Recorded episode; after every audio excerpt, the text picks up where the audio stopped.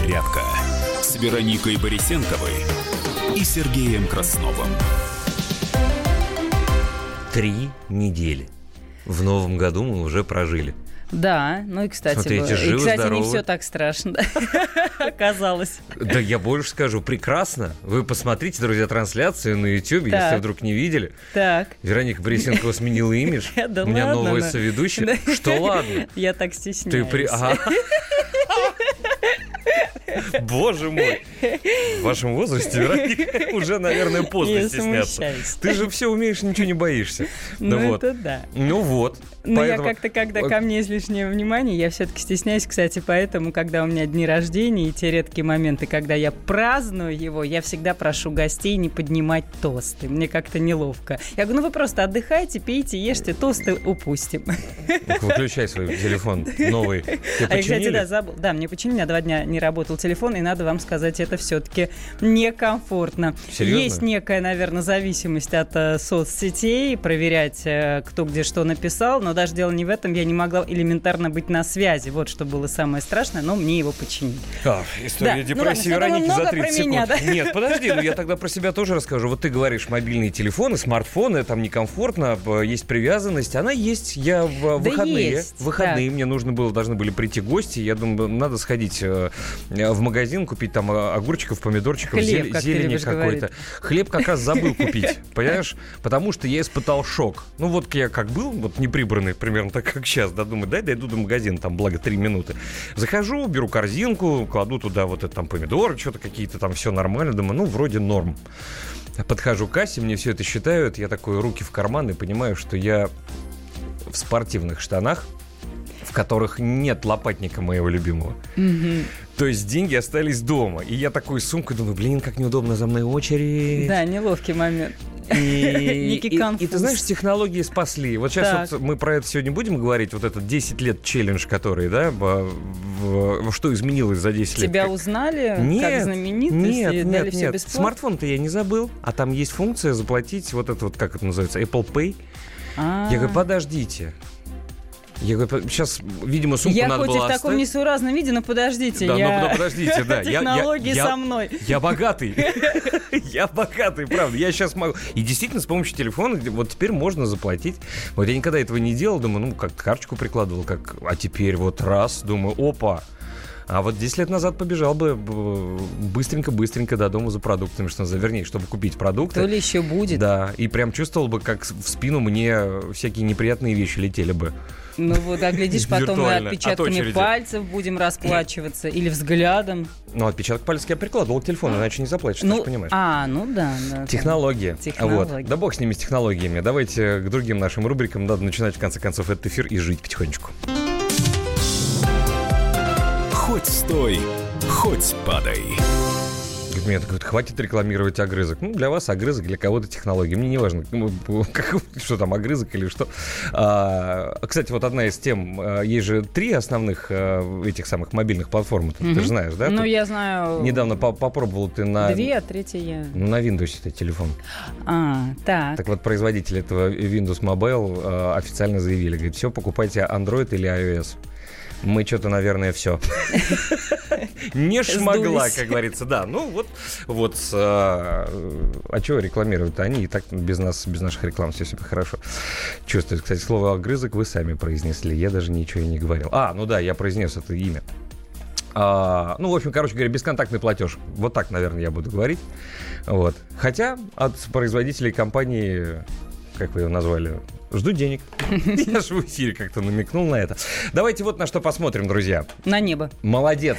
Я Молодец. сегодня практически первым делом На всякий случай, да, Взглянула. по- настолько, поско- по- постольку, поскольку ф- это все актуально сейчас, да, поэтому если у вас будет возможность, посмотрите на небо, пока не рассвело, по крайней мере, это касается там московского региона. Все остальные, кто слушает сейчас радио «Комсомольская правда», где уже день деньской там или утро раннее, наверное, не получится у вас этого увидеть, но ведь, друзья, опять же, затмение Луны, да? Я да, сегодня просто полное лунное затмение, и самый пик, он вот именно утром, где-то с 6 утра до там, половины девятого, это по Москве. Это и... в европейской части России. Да, и в Москве тоже можно было бы увидеть. Я быстренько встала, быстренько к окну. Ну, просто яркая луна. Ну, может быть, чуть-чуть крупнее, чем обычно, хотя мне показалось, у меня хороший вид на луну.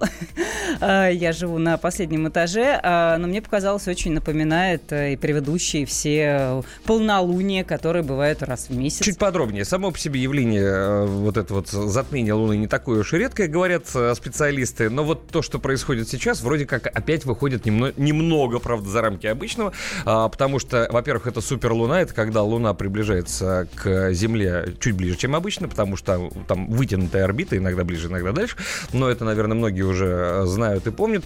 Но, ко всему прочему, она, так как близко еще подойдет э, к Земле и будет затмение, то она будет кровавой.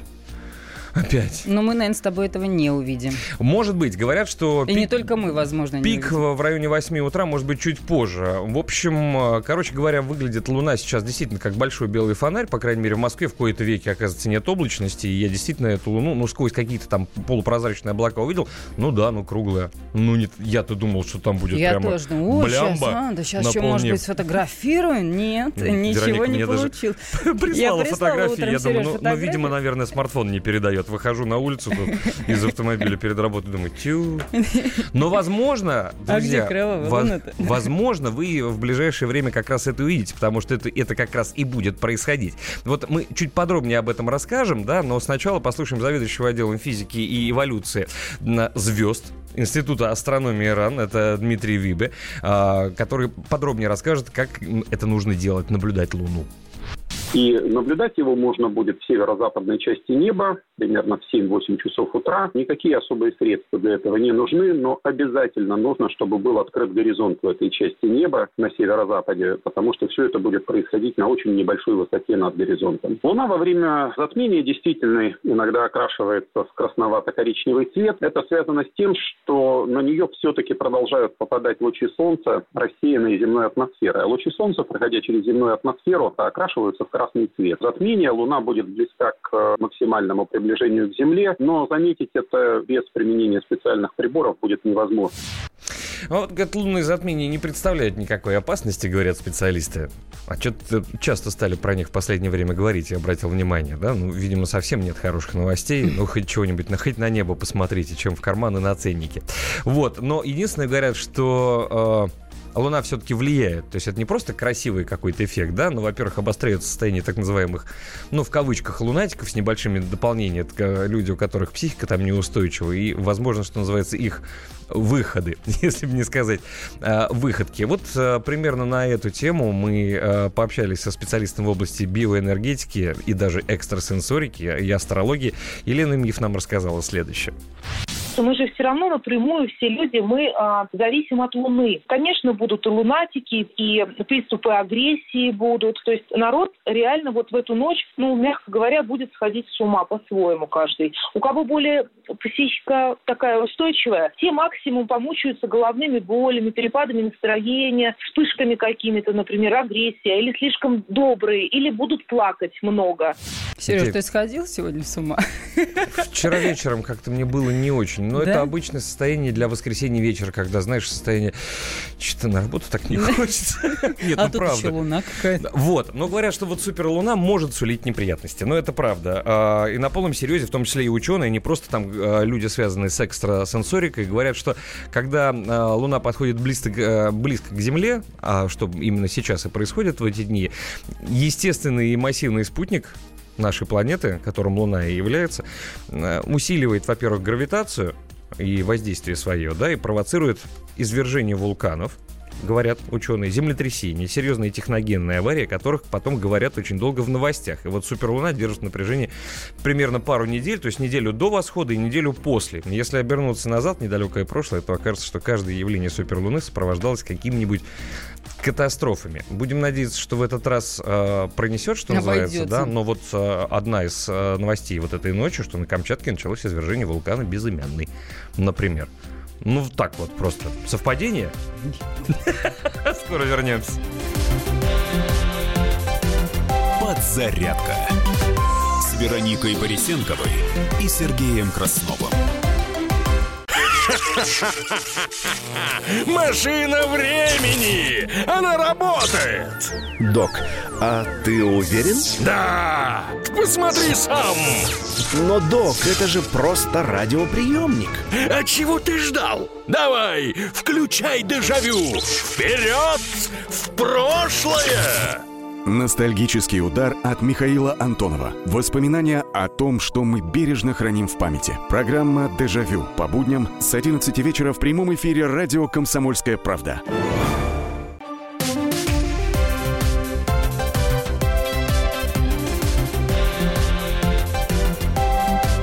Подзарядка с Вероникой Борисенковой и Сергеем Красновым. Так, что у нас нового, что у нас интересного? Луна луной. Да, Луна Луной. Кстати, на всякий случай, э, еще раз, если вам это интересно и, может быть, окажется полезным, нужно же сказать, э, когда будет вот это самое затмение э, в, в Москве. То есть где-то до 8 часов 43 минут его можно будет наблюдать. То есть мало того, что сейчас полнолуние, Луна очень близко и чуть больше, чем обычно, да, можно будет наблюдать и кровавую Луну, и, может быть, даже кому-то повезет, если не будет облачности, в ближайшие час-полтора можно будет посмотреть на лунное затмение, если вам э, повезло с регионом. Ну, по крайней мере, вот э, говорят, что лучше всего, конечно, вот в Америке, в Северной и Южной это будет видно. Э, я даже посмотрел тут по графикам, да, действительно это так, но тем не менее и кое-что и нам с вами перепадет. Да, вот э, максимальная фаза затмения, которая для наблюдателей из Москвы и ближайших окрестностей начнется в 8 часов 12 минут. То есть, друзья, чуть менее чем через час, и Луна еще тогда не скроется за горизонтом, хотя будет близко к нему и будет находиться, правда, очень низко, а потом и расцветет. И вообще ничего видно не будет. Ну, а сейчас мы расскажем, что интересного происходит э, на новостных лентах. На минуту. СМИ сообщают, что Синзо Абе планирует еще один визит в Россию весной. Администрация Абы хочет достигнуть соглашения по мирному договору с Москвой во время визита Владимира Путина для участия в Большой двадцатке в июне в Осаку. Сообщается, что армия Израиля атаковала в Сирии иранские склады с оружием, объект разведструктуры и тренировочный лагерь. Эта новость будет дополняться, а мы будем следить за развитием событий. Режим ЧС введен в Хабаровском крае в связи с обвалом скалы в реку Бурея. А, сильные морозы до минус 20 градусов ожидаются в Москве в течение этой недели. Температура начнет падать лишь к концу текущих суток, сообщают в гидромедцентре, поэтому будьте внимательны и к этому готовы. ПВО Сирии сбили большинство израильских ракет. Ночью Израиль нанес массированный удар с воздуха и с земли несколькими волнами управляемых ракет. В общем, опять очередная какая-то заварушка, не супер луна ли всему причиной. А, Государственное статистическое управление Китая сказало, что увеличение населения в стране составило 38%, и вот за прошлый год население КНР увеличилось до 1 миллиарда 390 5 миллионов человек. Тереза Мэй объявит сегодня план «Б» по Брекзит. Ее предыдущая сделка провалилась в парламенте, получив одобрение у менее трети депутатов. Авиарейс из Новосибирска в Москву задержан по техническим причинам. Пресс-служба аэропорта Толмачева опровергает также сообщение некоторых СМИ о том, что задержка рейса произошла из-за столкновения самолета с э, машиной техобслуживания. И ГИБДД намерена обязать автовладельцев получать госномера по прописке. Нововведение продиктовано необходимостью необходимостью учета, возможностью анализа и прогнозирования развития регионов. Ну, так рапортует в полиции, это можно будет с Кириллом Бревдо как-то нам обсудить на дне. А, в США считают, что Трамп сорвал выход из бюджетного кризиса, отреагировав на критику по телевидению. Конгрессмен и демократ Джим Клайберн сказал, что президенту США, вернее, в смысле, он сказал, что президенту США следующее, я процитирую, следует сосредоточить внимание на американском народе и забыть о том, что говорят о нем говорящие головы. Конец цитаты. Эти и другие новости на нашем сайте kp.ru в подробностях в любое удобное для вас время. А ближайший выпуск новостей на волне радио «Комсомольская правда» ну, уже через 9 минут. Давайте обсудим. Ну и, кстати, на всякий случай, ну, вдруг кто-то собирается в самое ближайшее время по каким-то делам отправляться, Роспотребнадзор предупреждает о росте заболеваемости корью в Грузии и на Украине. Ну, на всякий случай предупреждены, значит, вооружены. Давайте обсудим еще одну из э, новостей, достаточно резонансных, которые эм, удивили многих в прошедшие выходные.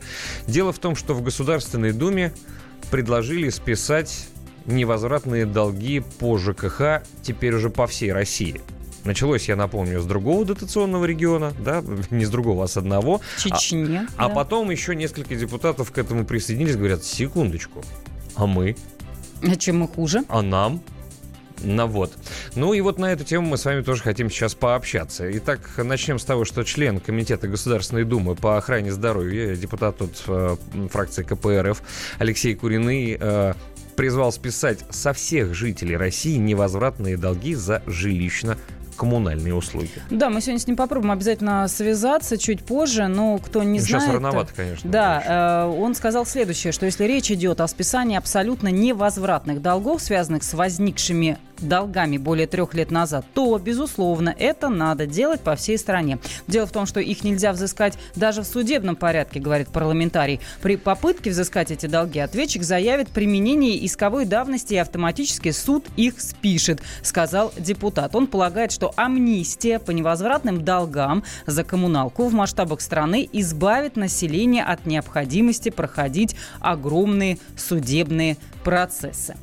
Ну, еще раз напомню, на всякий случай, если вы пропустили, хотя есть у меня в этом сомнения, да, решение суда о списании долга населения Чечни готовы к сумме, да, если вдруг не помните, на 9 миллиардов рублей, обосновано и выгодно, в том числе и поставщику газа. Так считает Александр Линников, основатель коллегии адвокатов Линников и партнеры. Дело в том, что заводской районный суд Грозного ранее по требованию прокуратуры Чечни обязал компанию «Газпром» Межрегион Газ Грозный списать долги населения за газ в размере именно 9 миллиардов как безнадежные к взысканию. Прямая цитата.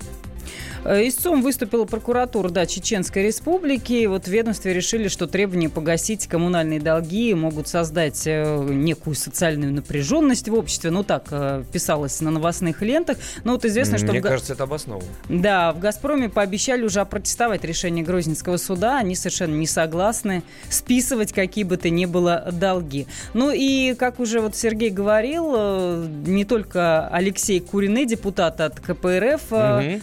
Предложил списать теперь всем россиянам долги.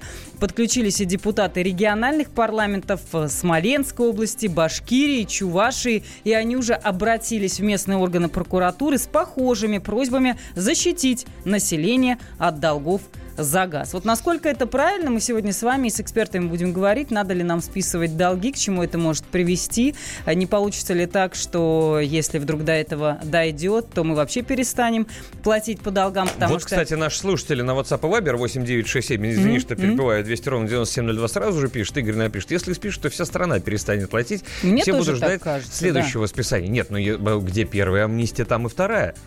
И э, есть еще другие вещи достаточно интересные. Ну, допустим, предположим, что сейчас кому-то, а то и всей стране, вот эти невозвратные долги по ЖКХ просто спишут.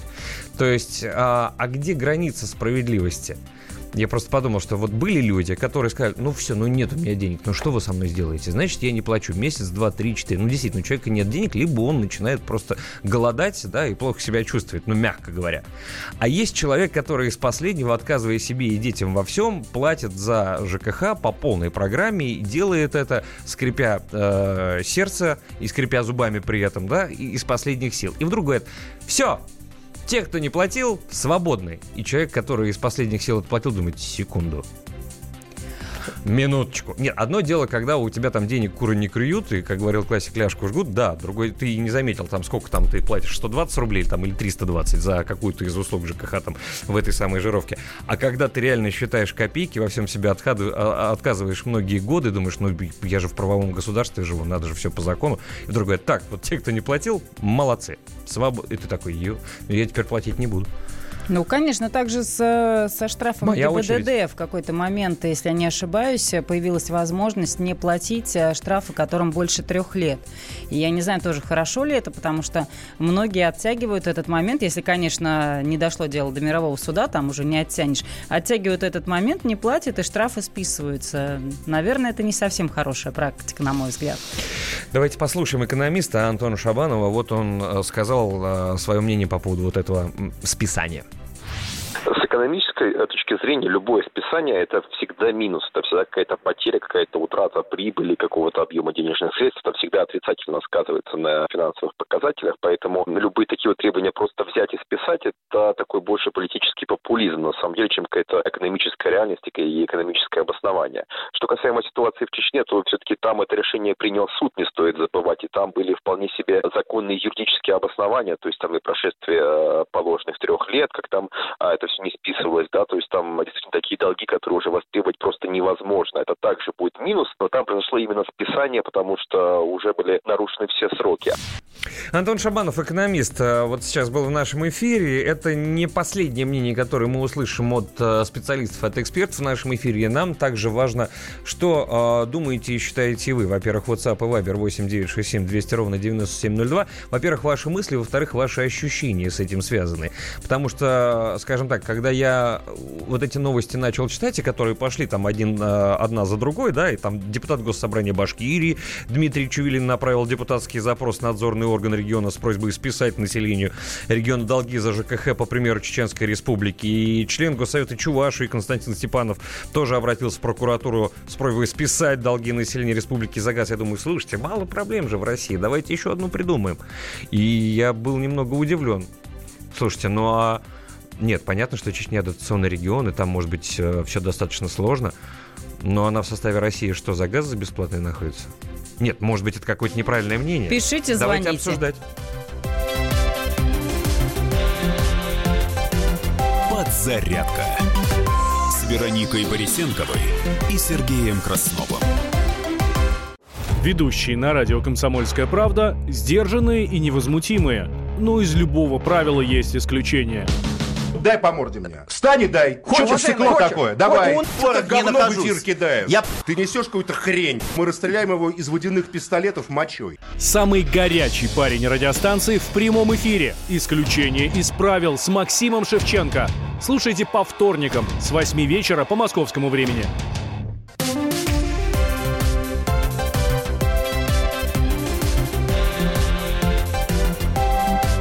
Подзарядка Вероникой Борисенковой и Сергеем Красновым. Скоро будем возвращаться к теме, которую мы уже начали, которая касается наших с вами денег, в том числе, конечно же, да, и эм, долги по ЖКХ по всей России, которые надо списывать или не надо. Но пока к другим новостям, которых, слава богу, большое количество, и есть даже позитивные и интересные. Прямо сейчас заодно и проанонсируем одну из программ, которая выходит на волне радио «Комсомольская правда». Не переключайтесь. 16 часов сегодня после выпуска новостей военное ревю и один из ведущих этой программы Виктор Николаевич Баранец с нами на прямой связи. Виктор Николаевич, здравствуйте, доброе утро. Доброе утро, товарищи. Доброе утро. Ну, я так понимаю, что а, одна из тем сегодняшнего военного ревю будет связана с легендарными танками Т-34, которые уже в России. Вернулись из Лаоса, да? Да, да, про, э, проплыви, проехав э, 9 тысяч километров, чтя их при огромном стечении народа, мы вчера встречали в Нарафаминском, Кантемировской дивизии, были все положенные почести, были гимны, были песни. Ну и, конечно, э, дорогие друзья, было много любопытных моментов. Ну, например, э, пока эшелон с танками ехал по России, то официально он останавливался на пяти крупных станциях. Так вот там, где он не останавливался, люди даже среди ночи выходили э, к железной дороге, чтобы посмотреть этот э, эшелон с великими, с легендарными танками. Ну что, вчера прошли торжества. Меня, меня первым, что меня поразило, что танки, весь батальон 30 штук, введен в боевой состав одного из лучших полков Кантемировской дивизии. Да, на этих танках молодежь, внуки, правнуки победители будут учиться водить, там, э, взаимозаменяемости, механик-водитель на командира, командир на заряжающего. Ну, в общем-то, они включены в боевой процесс. Но у них предстоит большое артистическое будущее. А им придется много раз сниматься в фильмах о Великой Отечественной войне. Ну, а главный бенефис, может быть, возможно, в полном составе, э, состоится 9 мая следующего года, когда, возможно, вся тридцатка пройдет в честь 75-летия Великой Победы по э, Красной площади. О том, как эти танки появились в России, кто первый подал идею, почему именно из Лаоса, в каком они состоянии. Обо всем этом мы сегодня с Михаилом Тимошенко в 16.05 и поговорим в военном ревю «Комсомольской правды». А, ну и заодно и напомните, как эти танки оказались в Лаосе, да? Потому что где Лаос, Да, а где, конечно, да, конечно. где-то 34. А, спасибо А. большое. Будем с А. интересом сегодня слушать. Хорошего дня и удачного эфира. Военный обозреватель «Комсомольской правды» Виктор Николаевич Баранец был с нами на прямой связи. Еще раз 16 часов после выпуска новостей. Время московское. Военное ревю. Откуда в Лаосе появились Т-34, которые все-таки сейчас вернулись в Россию. и Их уже можно пощупать было в Наро-Фоминске в самое ближайшее время. А мы к нашей теме возвращаемся. Давайте обсудим. Пока непонятно, чем закончится история со списанием долгов. Это да, всего лишь пока призывы. Чуть не сказал Волхвов. Напомню, что в. Госдуме да, предложили списать невозвратные дол- долги по ЖКХ по всей России. Началось а, с того, что в Чечне а, простят этот долг за газ. Там 9 миллиардов рублей невозвратные и безнадежные, так называемые, да, ну и другие регионы тоже подтянулись, и некоторые депутаты от фракции задают вопрос, а мы, а нам, а что не так? А, друзья, WhatsApp и Viber 8967 200 ровно 9702, как вы считаете, надо ли вот выбрать какую-то дату, когда всей стране простить все долги?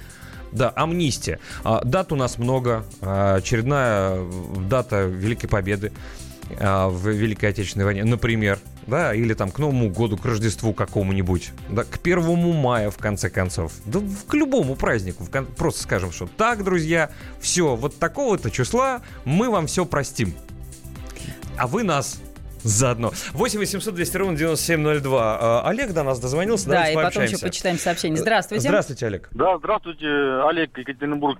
Ну, это благое дело. Я считаю, что давно надо было этим заняться, потому что бывают люди не платят десятилетиями. Вот в нашем доме а, многие семьи, допустим, вот, ну, по 5, по 6 лет не платят, и ничего невозможно с этим сделать. То есть, по крайней мере, какой-то порог должен быть, э, хотя бы два года вот для нашей России. Тем Мгм. более у нас свой газ есть, тем более тепло у нас, как говорится, есть.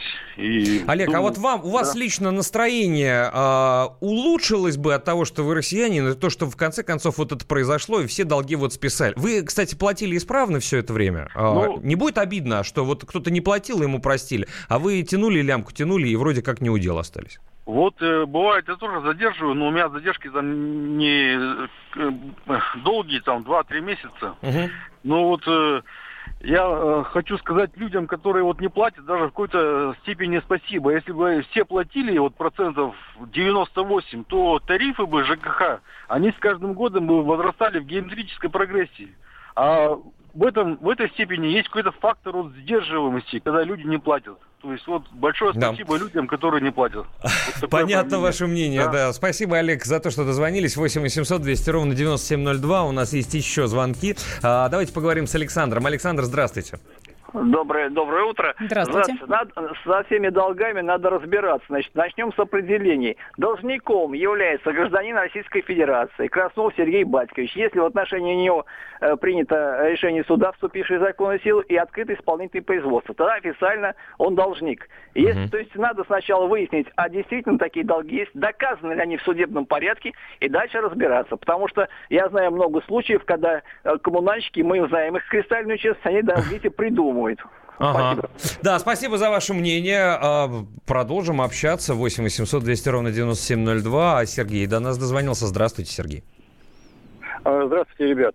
Ну, в принципе, знаете, я вот согласен с человеком где-то, который только что вот, перед вами был, что надо, разби- надо разбираться. Все-таки иногда бывает, что люди вообще кристально чистые и платят за все. Вот, кто-то не платит. Бывает, что э, платежи от коммунальщиков не доходят. Эти организации рушатся, пропадают, и неизвестно вообще, что куда делать.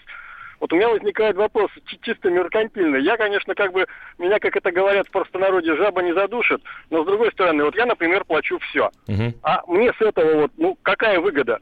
Ну, что в следующий раз дадут там 50% скидку, например, на оплату коммунальных услуг, газа, света и прочего. Угу. Поэтому вопрос достаточно очень тяжелый. Но, с другой стороны, по большому счету, вот э, самая главная задача – это вообще не допускать э, вот таких вот просрочек, вот такого накопления долгов. Вот просто если сейчас будем мы на эту тему говорить, она нескончаемая. Просто есть причины, по которым вот это происходит. Вот в них надо разбираться, их надо решать. Но, судя по всему, как-то я думаю, что не каждый хочет э, в это влезать и в это лезть, потому что это бездонное дно, и концов мы не найдем самое главное, вот виновных мы не найдем. В чем вот это все происходит, почему это все происходит? А вот э, ваше мнение, если взять и, э, грубо говоря, начать с чистого листа, сказать, все, вот, вот здесь вот были долги, да знаете, не а были... Знаете, а, вот, а вот могу, а вот знаете, это, это будет вот как вот э, вариант, э, это потянет за себя, вот как ниточка тянется. Угу. Это вот сперва эти скажут, давайте мы сейчас обнулим, э, значит, э, свет, газ, Потом, значит, кто-то позвонит и скажет, а давайте мы всем кредиты обнулим, которые понабрали. А потом давайте вот это, это знаете, как когда вот у нас произошло какое-то тут повышение, сперва mm-hmm. бензинщики завопили, а почему вот у нас тут льгот нету, потом электрики, и потом вот это все. Ребят, это бескончаемо. Вот я даже не знаю, честно говоря, вот сходу, у меня даже вариантов в голове нет, как все это дело решить. Вот у меня с тоже, листа, кстати. ну, если будет принято решение, там, как говорят на самом верху, ну пусть с белого листа, но поймите, что этот белый лист скоро станет точно таким же черным. Согласен. Согласен. Интересное мнение. Спасибо вам большое Спасибо. за звонок. 8 800 200 ровно 9702. С Александром теперь поговорим. А, много звонков. А, Александр на связи. Здравствуйте. Потому что всех касается. Здравствуйте. Вы знаете, я против массовой амнистии. Угу. Вот. Но я еще больше против, э, когда у нас как бы одна республика на особом положении будет оказываться. То есть такая как бы патовая ситуация.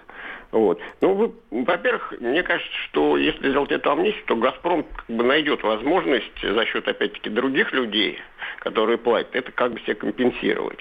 Вот. То есть опять получится, что мы платим, что одни люди платят, причем как и будут, будут платить даже дважды еще, и за себя, и за вот этих людей, которые не платят. Вот.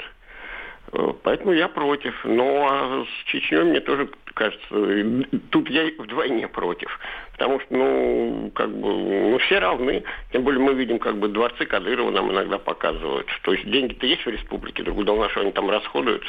Угу. Спасибо большое за ваше Спасибо. мнение. Ну, вот, кстати, ну я, наверное, 8... согласна тоже, потому что в, в Чечню вкладываются огромные деньги, огромные, огромные дотации. И понятно, что, может быть, люди, местные жители не виноваты, что у них нет работы и нет денег, и они не платят. Но, с другой стороны, раз такие огромные деньги вкладываются в эту республику, значит, местные власти должны что-то делать э, с рабочими местами.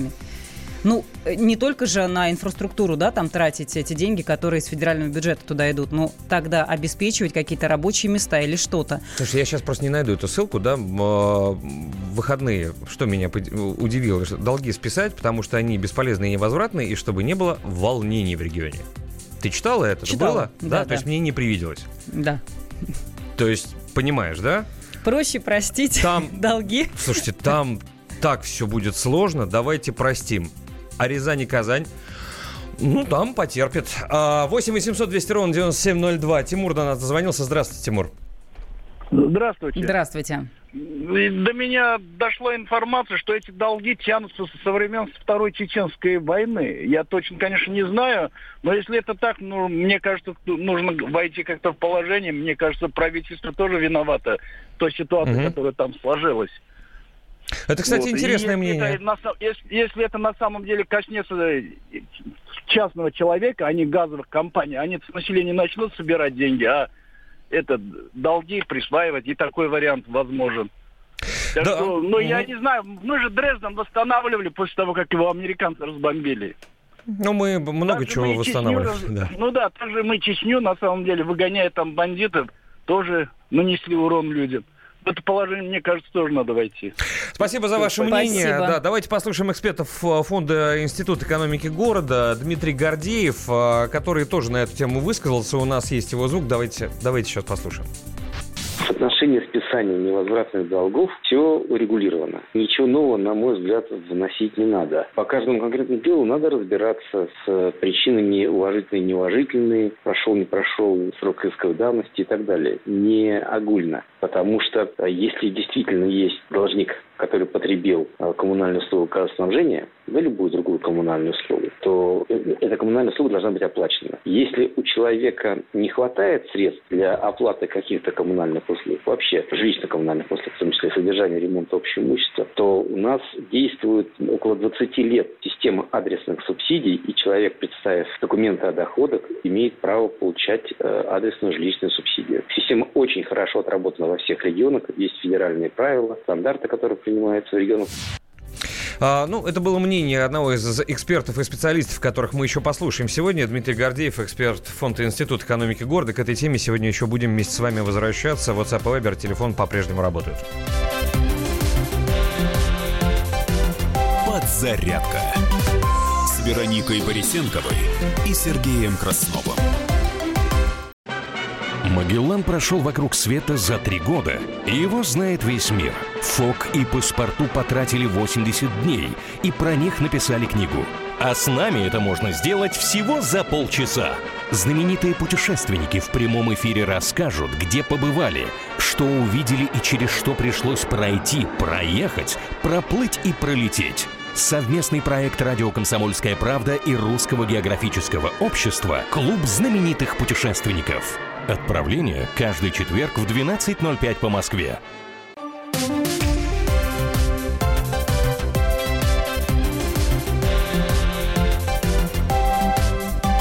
Подзарядка с Вероникой Борисенковой и Сергеем Красновым.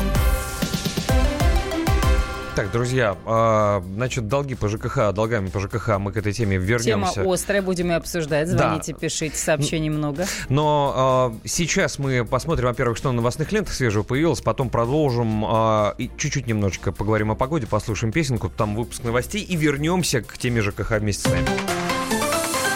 На минуту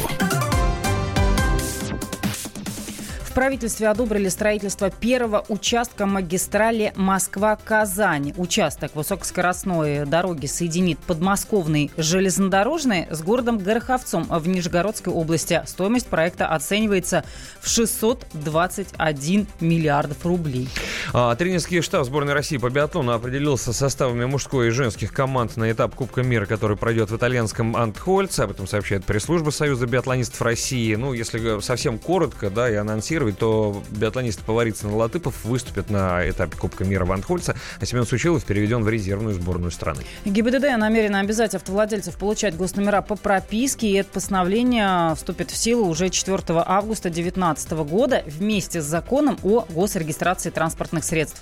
Экс-агент ЦРУ Тони Мендес, который участвовал в эвакуации американских дипломатов из Ирана в начале 80-х годов, скончался в Мэриленде. Ему было ну, 88 лет. Об этом сообщил сообщает газета «Вашингтон-Пост».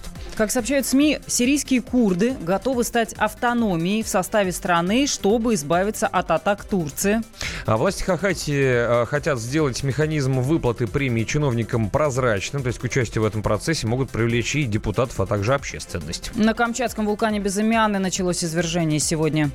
Ну и армия Израиля, напомню, атаковала в Сирии склады с оружием, объект разведки и тренировочный лагерь. Мы следим за развитием событий. Израильские военные сообщают, что удары в Сирии стали ответом на запуск ракеты по их территории. Эти и другие новости в подробностях на нашем сайте kp.ru в любое удобное для вас время. Ну а ближайший выпуск новостей через 10 с небольшим минут в нашем эфире пока к другим темам. Давайте обсудим.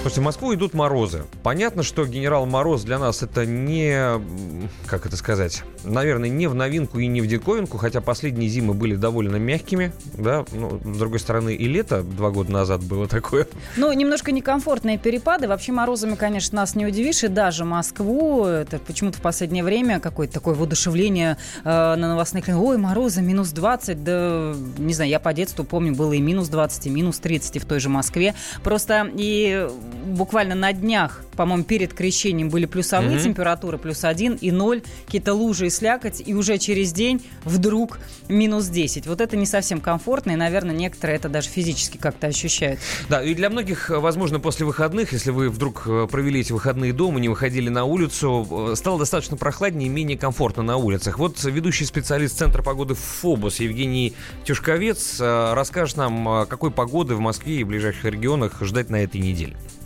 Предстоящую неделю жители Центральной России ждут настоящие арктические морозы. Уже в ночь на понедельник начнет прорываться холодный атмосферный фронт с интенсивными зарядами снега и порывистым ветром. А днем регион окажется в тыловой части североатлантического циклона, который и откроет беспрепятственный доступ арктическому воздуху. Температура в Москве в течение суток понизится до минус 7, минус 12, ну а вечером морозы продолжат крепчать. Во вторник и среду температурный фон достигнет дна морозного колодца. Большая часть Европейской России окажется в мешке арктического холода, вероятность осадков сократится до минимума. Ночами ударят морозы до минус 20-25 градусов, ну и днем не выше минус 12, минус 17, что аномально холодно и на 9-10 градусов ниже положенной для конца января климатической нормы. Холода начнут отпускать во второй половине недели, когда активизируются снежные атлантические циклоны, и среднесуточная температура лишь к выходным с трудом, но постепенно вернется в свое климатическое русло.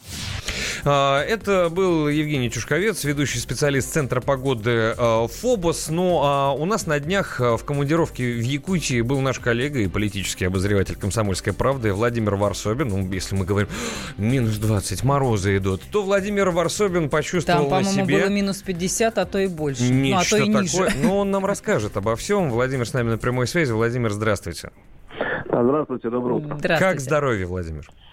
Да нормально. Здоровый мороз э, не может повредить, я вам скажу. Если, конечно, одеться хорошо. Меня встретил мороз минус 45. И, Ничего себе. И, да, и в Якутии считается не очень суровой зимой, потому что я был, я был такой, я включил телевизор, когда приехал в гостиницу, и там сказали, что минус 44 на самом деле, поэтому в школу пойдут э, дети младших классов. У них дети младших классов ходят до температуры минус 45. Как ощущает, как себя чувствует закаленные организм, когда на улице А там, наверное, выходишь по-другому как-то ощущается этот мороз. Не, для них это нормально, для них, у них зима 7-8 месяцев в году, поэтому детишки играют э, на улице и при минус 50, э, у них это вполне... Там единственное, что, конечно, что надо обезопасить, это лицо. Вот лицо, э, нос, губы, конечно, сильно э, страдают, и поэтому вот якутский почерк, это редко где увидишь в России, все ходят э, с варежками на, э, на лице. То есть даже если нет шарфа на лице, то они прикрывают э, варежкой. То есть это такой якутский. И еще есть якутские танцы. То есть люди стоят при 45, при 47 градусов на остановке и ждут автобус. И видно, как они так при, приплясывают э, на, этой остановке. Конечно, это выглядит... Но Да. есть в- известное выражение классика «мороз невелик, да стоять не велит». Что же говорить про Якутию, где минус 45, и дети в школу пошли при этом. Да, и еще такой стелется морозный туман по городу. Вообще это романтично, конечно. Э, Можно по-разному относиться к морозу. Я лично пробежками по Якутску э, там 100-300 метров, вот э, максимум, что мне хватило. Я один раз пошел в музей, э, немножко заплутал и понял, что если я через 3 минуты его не найду, то, в общем-то, э, будет очень плохо. Но я, к счастью, нашел. То есть вот эти э, выход э, в температуры на улицу, это сродни как выход в космос.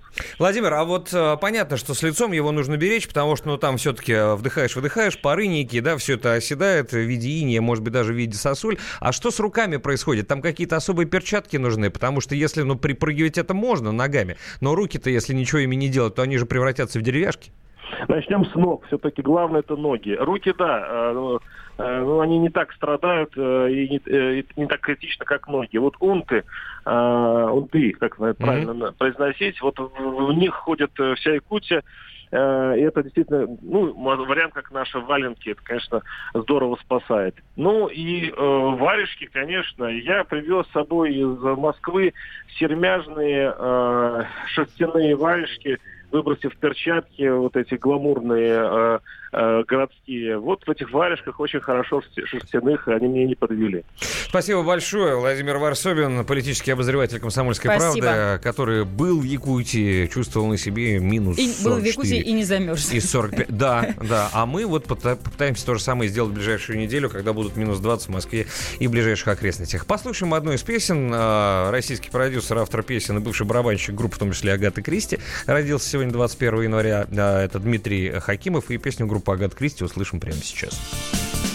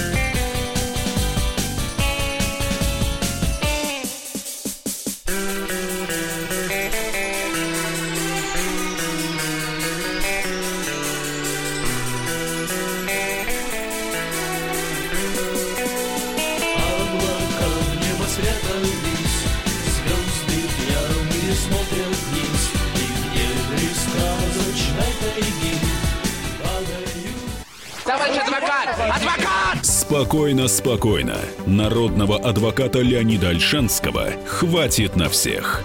Юридические консультации в прямом эфире. Слушайте и звоните по субботам с 16 часов по московскому времени.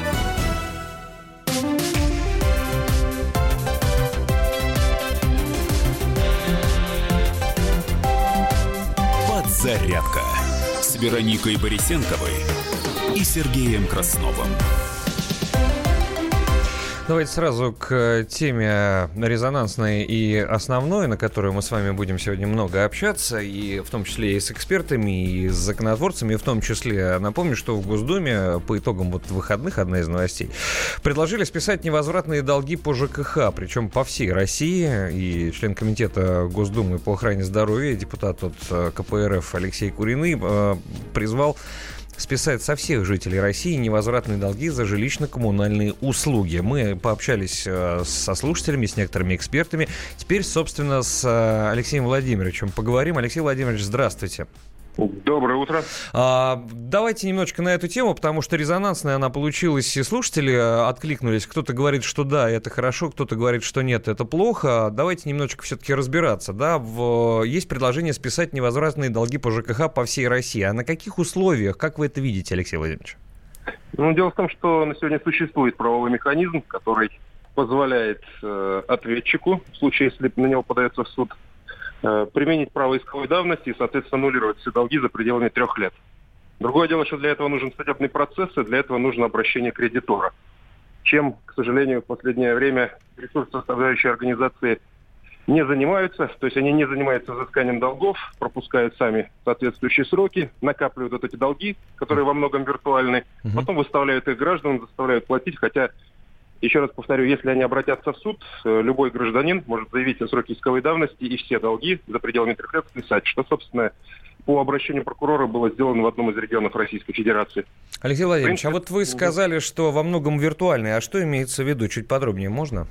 Ну, дело в том, что за пределами трех лет эти долги взыскать нельзя, они числятся у человека в платежке. Он приходит, и у него там огромная сумма. Причем, скажем так, э, большая часть, иногда и весь долг этот образовался более трех лет назад. Соответственно, он безнадежен к взысканию в судебном порядке, но по такое психологическое давление регулярно на человека оказывается раз. Второе, безусловно, эти суммы постоянно используются для такого шантажа органов государственной власти региональных э, с целью там, вынудить их повышенный тариф принять, либо принять какие-то еще дополнительные меры. Ну и, естественно, это отражается на тарифе, потому что дебиторка это тоже в расчет включается, и, соответственно, Отча- отчасти я понимаю, о чем вы говорите, да, потому что я не знаю, как работает управляющая компания вот в, в той квартире, в которой я сейчас проживаю, но э, как бы я исправно, исправно плачу, там оплачиваю вот эти листочки, которые приходят, э, но, видимо, знаете, за время пути собачка могла подрасти, и э, деньги, когда в управляющую компанию не поступают, а от меня они уже ушли. А, э, На почтовые ящики раз в, там, в 3-4 месяца, и на мой в том числе, вешаются грозные э, какие-то надписи э, с надписью «Судебная». Ну да, верните, верните долги. Да, да, да. И в, в ближайшее время я всегда так ну, по- пожимаю руками, фотографирую все это, ск- складываю, но дальше это никуда не идет. Видимо, через какое-то время деньги приходят, потому что ну, от меня ты чего взять. Но э, и, и это при том, что я испла- исправно плачу. Я представляю, что происходит с людьми, у которых есть задолженности. Алексей Владимирович, а вот э, интересный момент. Я так понимаю, что все это пошло с новостей о том, что э, жителям Чечни хотят списать вот эти многомиллиардные долги за газ. У них-то они откуда тянутся? Один из наших слушателей э, сказал, что э, услышал где-то, я не могу сейчас проверить эту информацию, что все это тянется еще с второй чеченской. Это так? Вы не в курсе? Э, Там несколько есть моментов, но действительно большинство из этих долгов имеют длинные хвосты гораздо больше трех лет. Просто не было до этого практики, когда от э, неопределенного круга лиц обращался прокурор для того, чтобы эту задолженность аннулировать, что называется. До этого практика какая была? То есть сам кредитор, ну в данном случае ресурсоснабжающая организация, те же газовики обязаны выйти в суд для взыскания, а ответчик, в данном случае гражданин, заявляет срок исковой давности. Ну, сами понимаете, что по каждому человеку выходить в суд, э, дергать э, человека на судебное заседание, заявлять этот срок исковой ответственности, это очень большая процедура, дорогостоящая процедура и малоэффективная. Поэтому вот прокурор выступил в отношении всех лиц, проживающих э, в регионе, для того, чтобы вот эту безнадежную задолженность, которая в принципе и так не будет взыскана при, скажем так, элементарной юридической грамотности самих граждан, взыскать будет э, и так невозможно. Просто в централизованном порядке ее аннулировать и, что называется, жить последними тремя годами, как закон того требует. Так а не получится, что вообще перестанут платить, зная, что все равно через три года, если не платишь, долги спи- спишутся? Да но вопрос-то в том, что сами ресурсоснабжающие организации обязаны были подать в суд. Если бы на руках у них был исполнительный лист, ни о каких сроках уже речь не шла. Они бы просто этот исполнительный лист предъявляли, и деньги бы свои получали. Они сами пропустили сроки, они сами, что называется, плохо выполнили свою работу, а теперь пытаются задним числом жителей, пользуясь их иногда и юридической безграмотностью, взыскать те деньги, которые им не положены. Алексей Владимирович, а вот эти вот 9 миллиардов рублей, э, которые э, долги жителей Чеченской Республики, если они будут списаны, не возникнет ли э, некая напряженность в обществе, которая и так сейчас на довольно таком остром состоянии, на мой взгляд?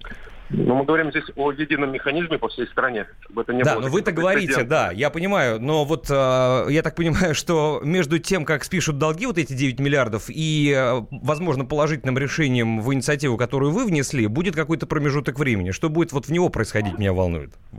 Ну, это промежуток времени три месяца. Если практика будет единообразной по всей стране, просто вот эти огромные цифры, которые сегодня числятся якобы задолженности, исчезнут, и мы начнем работать э, по закону, что называется. Но Потому там- что действительно граждане должны, и, может быть, ресурсоснабжающие организации со своей стороны начнут делать свою работу нормально. Подавать в суд, просуживать свои долги, получать исполнительные листы, а не ждать, когда эти деньги откуда-то им там свалятся. Или они напугают э, людей.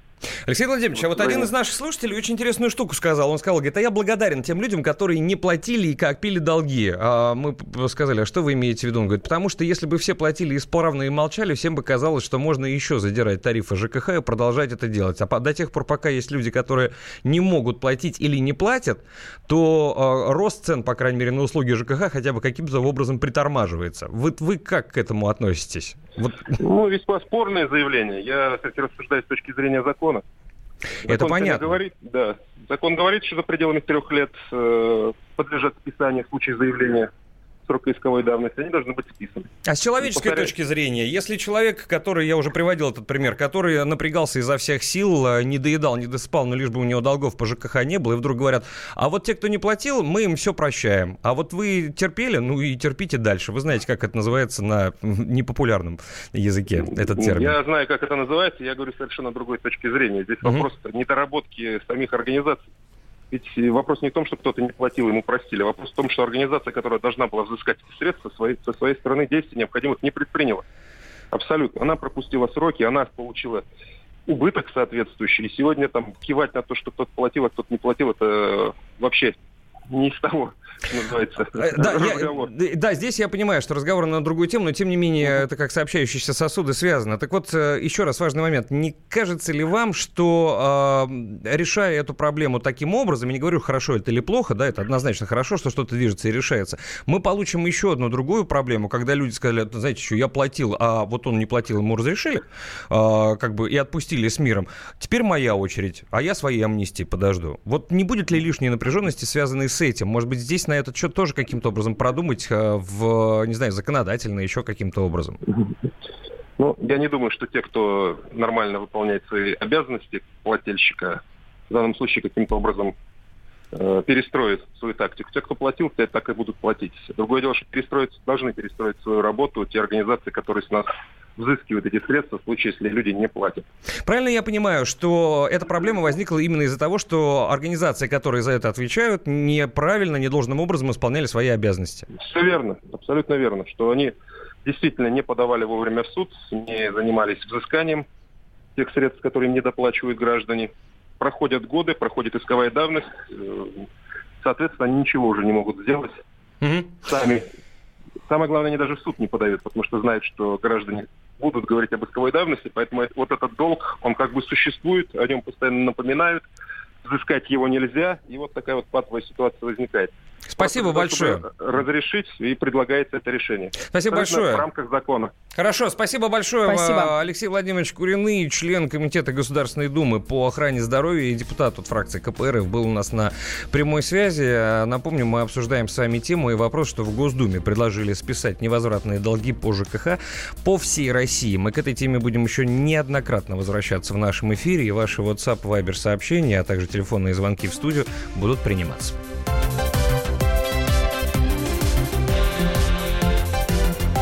«Зарядка» с Вероникой Борисенковой и Сергеем Красновым. The time for empty talk is over. We will make America great again. Это все мы слышали. А что на самом деле происходит в США? Реальные новости, курьезы и события, которые нигде, кроме Штатов, случиться не могут. Как они там за океаном вообще живут? Разбираемся в программе «Не валяй дурака Америка» с Марией Берг и Александром Малькевичем. Слушайте и звоните по понедельникам с 12 часов по московскому времени.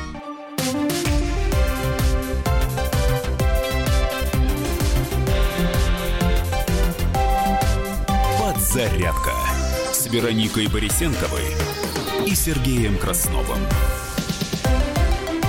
Что свежего на новостных лентах? Давайте посмотрим, узрим и услышим на минуту.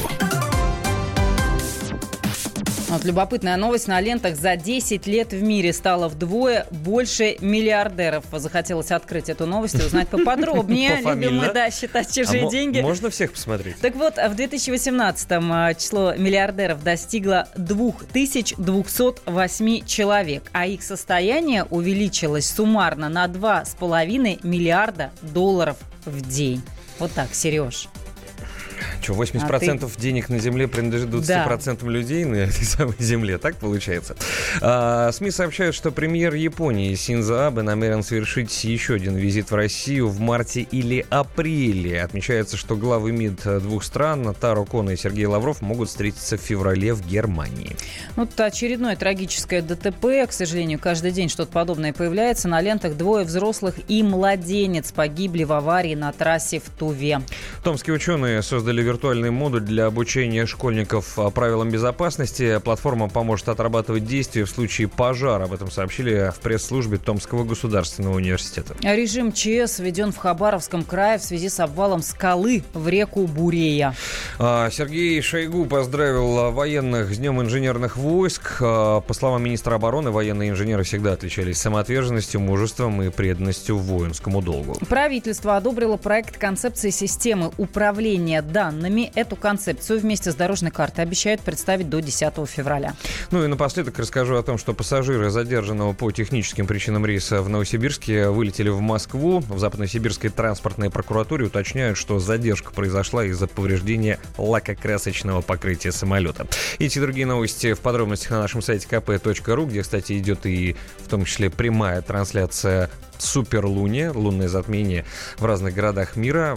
Как это выглядит, потому что в Москве все тучками затянуло, но вот как раз сейчас самое что ни на есть э, в московском регионе апогей. Если вам не видно, то зайдите на сайт КП, мы вам покажем, насколько это красиво в том числе, потому что... Мы с Сережей утром как-то не впечатлились. Ну да, но когда красиво это показывают, это всегда хорошо. Ну а ближайший выпуск новостей на нашей волне чуть э, больше, чем через 10 минут. К другим темам и рубрикам переходим. Давиногаз. Давно не слышались. Автообозреватель «Комсомольской правды» Кирилл Бревдо с нами на прямой связи. Кирилл, приветствуем тебя. Здравствуй. Доброго здравствуйте. Доброе. А, ну, какие автомобильные новости ты принес в наш эфир на этот раз? О, а, я принес в эфир вот такую любопытную новость, э, которую э, сгенерировала Госдума, а точнее конкретный совершенно депутат э, от ЛДПР Василий Власов. Он предложил давать москвичам абонемент на бесплатную парковку рядом с местом официальной работы. Так, так, mm-hmm. актуально. Ну, хотя я приезжаю рано утром на работу, у нас места есть, но стоит приехать на вторую, например, смену или к обеду, то уже а не здесь бесплатная парковка, да? Да, mm-hmm. но очень сложно припарковаться, Кирилл не даст соврать. Ну, а там, где платная парковка, иногда бывает даже проще припарковаться, потому что уже люди перестали ездить многие на работу на машине в силу того, что очень дорого оставлять машину на весь рабочий день. И, собственно, депутат, он как раз говорит, что дорого, дорого, давайте сделаем э, так, чтобы люди могли ездить на работу на машине. Э, и если, например, они официально не трудоустроены в организации или там как, каким-то образом числятся, но неофициально, э, это будет мотивировать э, их, соответственно, оформляться официально, платить налоги и так далее. Вот, а те, которые уже труд, официально, официально трудоустроены, те, значит, э, смогут таким образом повысить свое благосостояние, ну, за счет э, вот этой вот целой бесплатной парковки. Но, в общем, э, мне, мне это все очень напоминает, ну, не напоминает, а мне кажется, что э, просто это совершенно конкретный пример конкретного депутата, который решил себе заявить. А, ну и, разумеется, вот эта тема довольно острая для москвичей, она, безусловно, является благодатной почвой для того, чтобы ну, для того, чтобы устроить э, такой вот красивый самый пиар. Дескать, смотрите, вот я прекрасный человек, о вас забочусь. На самом деле понятно, что это ни к чему не приведет, и за последние несколько лет, э, которые мы, собственно говоря, э, наблюдаем в Москве, происходит только ужесточение законодательства, связанного с парковками. Недавно повысили стоимость парковки на, глав... ну, на центральных улицах Москвы до 380 рублей в час. Увеличили вслед за этим сразу же стоимость ну, собственно, штраф э, до 5000 рублей, поднялась попутно и стоимость эвакуации. В общем, какая э, нафиг, хочется сказать, бесплатная парковка для трудоустроенных? Хорошо сказано, между прочим, от сердца, от души. А, спасибо, Кирилл. Ждем следующего включения, следующей спасибо. рубрики «Дави на газ» в нашем эфире. Кирилл Бревдо, автообозреватель а, «Комсомольской правды». И давайте к другим темам прямо сейчас перейдем. Давайте обсудим. Наш слушатель пишет, луна покраснела от стыда. Значит, кто-то наблюдает, значит, кому-то видно, значит, кому-то повезло.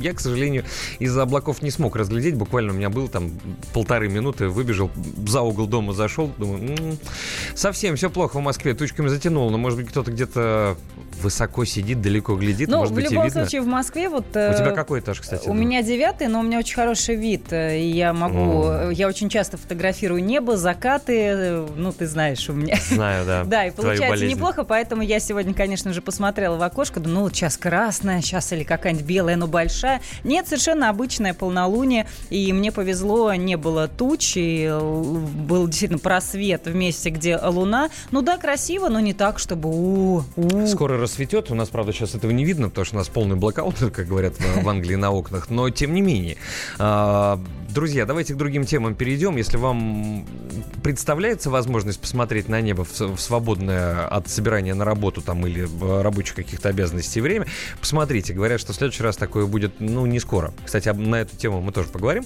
чуть позднее. А пока у нас есть другая тема, тоже интересная. Давайте обсудим. Напомню, что мы с вами э, начали с обсуждения темы о том, что жителям Чечни 9 миллиардов долгов за газ э, спишут в ближайшее время. Газпром, правда, не согласен, хочет оспорить это решение, но Э, Ну, э, что? Судебное решение такое есть, так или иначе. Да, но там же и, и Вероника это подтвердила, и мне это не приснилось. Я действительно видел, это было сделано для того, чтобы э, снизить напряженность, которая может возникнуть в регионах, да. Но вот по этому поводу, почти, почти по этому поводу, мне показалась забавной и интересной темой, и, безусловно, очень интересный материал, который выложен в том числе и на сайте «Комсомольской правды». А, заглавлен он таким образом. «Как я жил в студенческой общаге, где ингуши установили законы гор. А, Внедрился в ряды будущих геологов и посмотрел на их жизнь изнутри корреспондент «Комсомольской правды» Павел Клоков, который прямо сейчас с нами находится на прямой связи с утра пораньше. Павел, приветствуем тебя, здравствуй. Доброе утро. Доброе. Павел, ну как тебе удалось внедриться? А, Это, во-первых, я понимаю, что это можно в материале а, прочесть, но все-таки твои ощущения и, самое главное, зачем ты это сделал? Вы знаете, удалось внедриться с огромным трудом, потому что, как выяснилось, попасть в студенческое общежитие в Москве, ну, наверное, так же сложно, как на какой-то военный объект. Я потому что вспоминаю, когда я учился в Орле, можно было зайти в общагу с помощью шоколадки. Э, Или желательно с помощью простыни, если совсем уж поздно. Э, И такое было, когда связывали простыни. Я, я это лично видел. Сам не залезал, честно скажу, но видел. Вот, в Москве даже за деньги коменданты, охранники отказываются провести, потому что строго с этим.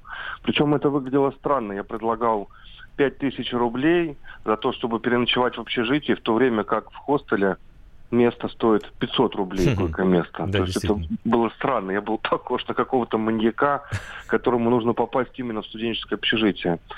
Но в итоге я чудом познакомился э, с одним студентом. Э, Не буду называть его имя, потому что обещал его не раскрывать. Э, В статье он изменен, э, имя изменено. Вот. За- Он за 5000 рублей мне подогнал левый пропуск. Вот эта вот пл- пластиковая вот эта карточка привычная, Мгм. которую нужно прикладывать к турникету. Валидатор, так называемый. Да. Да, да. И я с помощью этого пропуска и прошел. Лев- левый пропуск, потому что когда я прикладывал его, там у охраны э, на экране не высвечивалось ни мое э, А, ну, то есть это такой был вездеход просто, да, времянка на случай, если кто-то чего-то потерял. Ну, Такие да, выдают говоря, иногда. да. да. Обезличенный. А зачем, Павел, нужно было туда попадать-то с такими сложностями? Ну, я, значит, жил в общежитии геологов, это на юго-западе Москвы. Дело в том, что 17 декабря в этом общежитии было очень громкое задержание. А, 16 человек задержали, в основном это а, уроженцы Ингушетии, там еще были русские и два африканца. А, Ну вот как написано, то, что установили законы гор, ну примерно так оно и было. А, Вот до 17 декабря там была натуральная дедовщина, как в армии. Вот я служил в армии, я знаю, что это такое, я видел, что такое землячество, когда эти ребята из какой-то республики объединяются в одну группу и начинают устанавливать свои порядки. Вот то же самое произошло в этом общежитии. А, Паш, мы да- давай сейчас ненадолго прервемся на выпуск новостей. А, Есть еще несколько важных вопросов, и нам а, важно узнать твое мнение и отношение. Буквально через пару минут мы продолжим. А пока небольшой перерыв. Напомню, что у нас с вами в эфире радио «Комсомольская правда» находится корреспондент московского отдела комсомолки Павел Клоков, чей материал вышел в том числе и на сайте kp.ru и в газете. Как я жил в студенческой общаге, где ингуши установили законы гор. А потом продолжим. Подзарядка Вероникой Борисенковой и Сергеем Красновым. Особый случай. По понедельникам в 5 вечера по Москве. Касается каждого.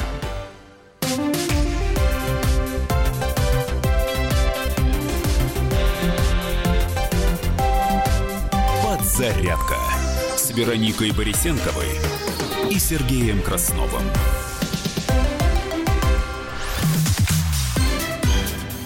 Давайте обсудим. Прежде чем начнем обсуждать, вот сообщается, что в Германии хорошо видно лунное затмение. Это суперлуние с 6 утра по их времени, я так понимаю, да? То есть где-то минут полчаса назад э, в Германии очень хорошо видно. А, не указано, правда, в каком городе, но и за это спасибо. Я напомню, что у нас на прямой связи Павел Клоков, корреспондент московского отдела «Комсомольской правды». Паша, еще раз доброе утро.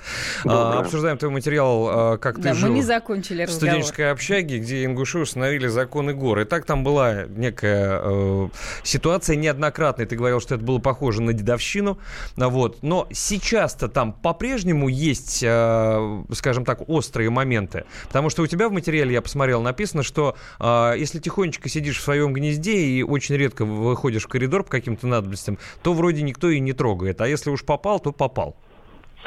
Ну, да, сейчас после того, как все произошло, после этого громкого задержания, а главное, скандала в СМИ, потому что все об этом написали, многие даже преувеличивали, как будто у них там целый арсенал оружия, полная Ну, то есть у студентов, вот, которые из, этой, из этого региона, да, которые жили в этом, в этом общежитии.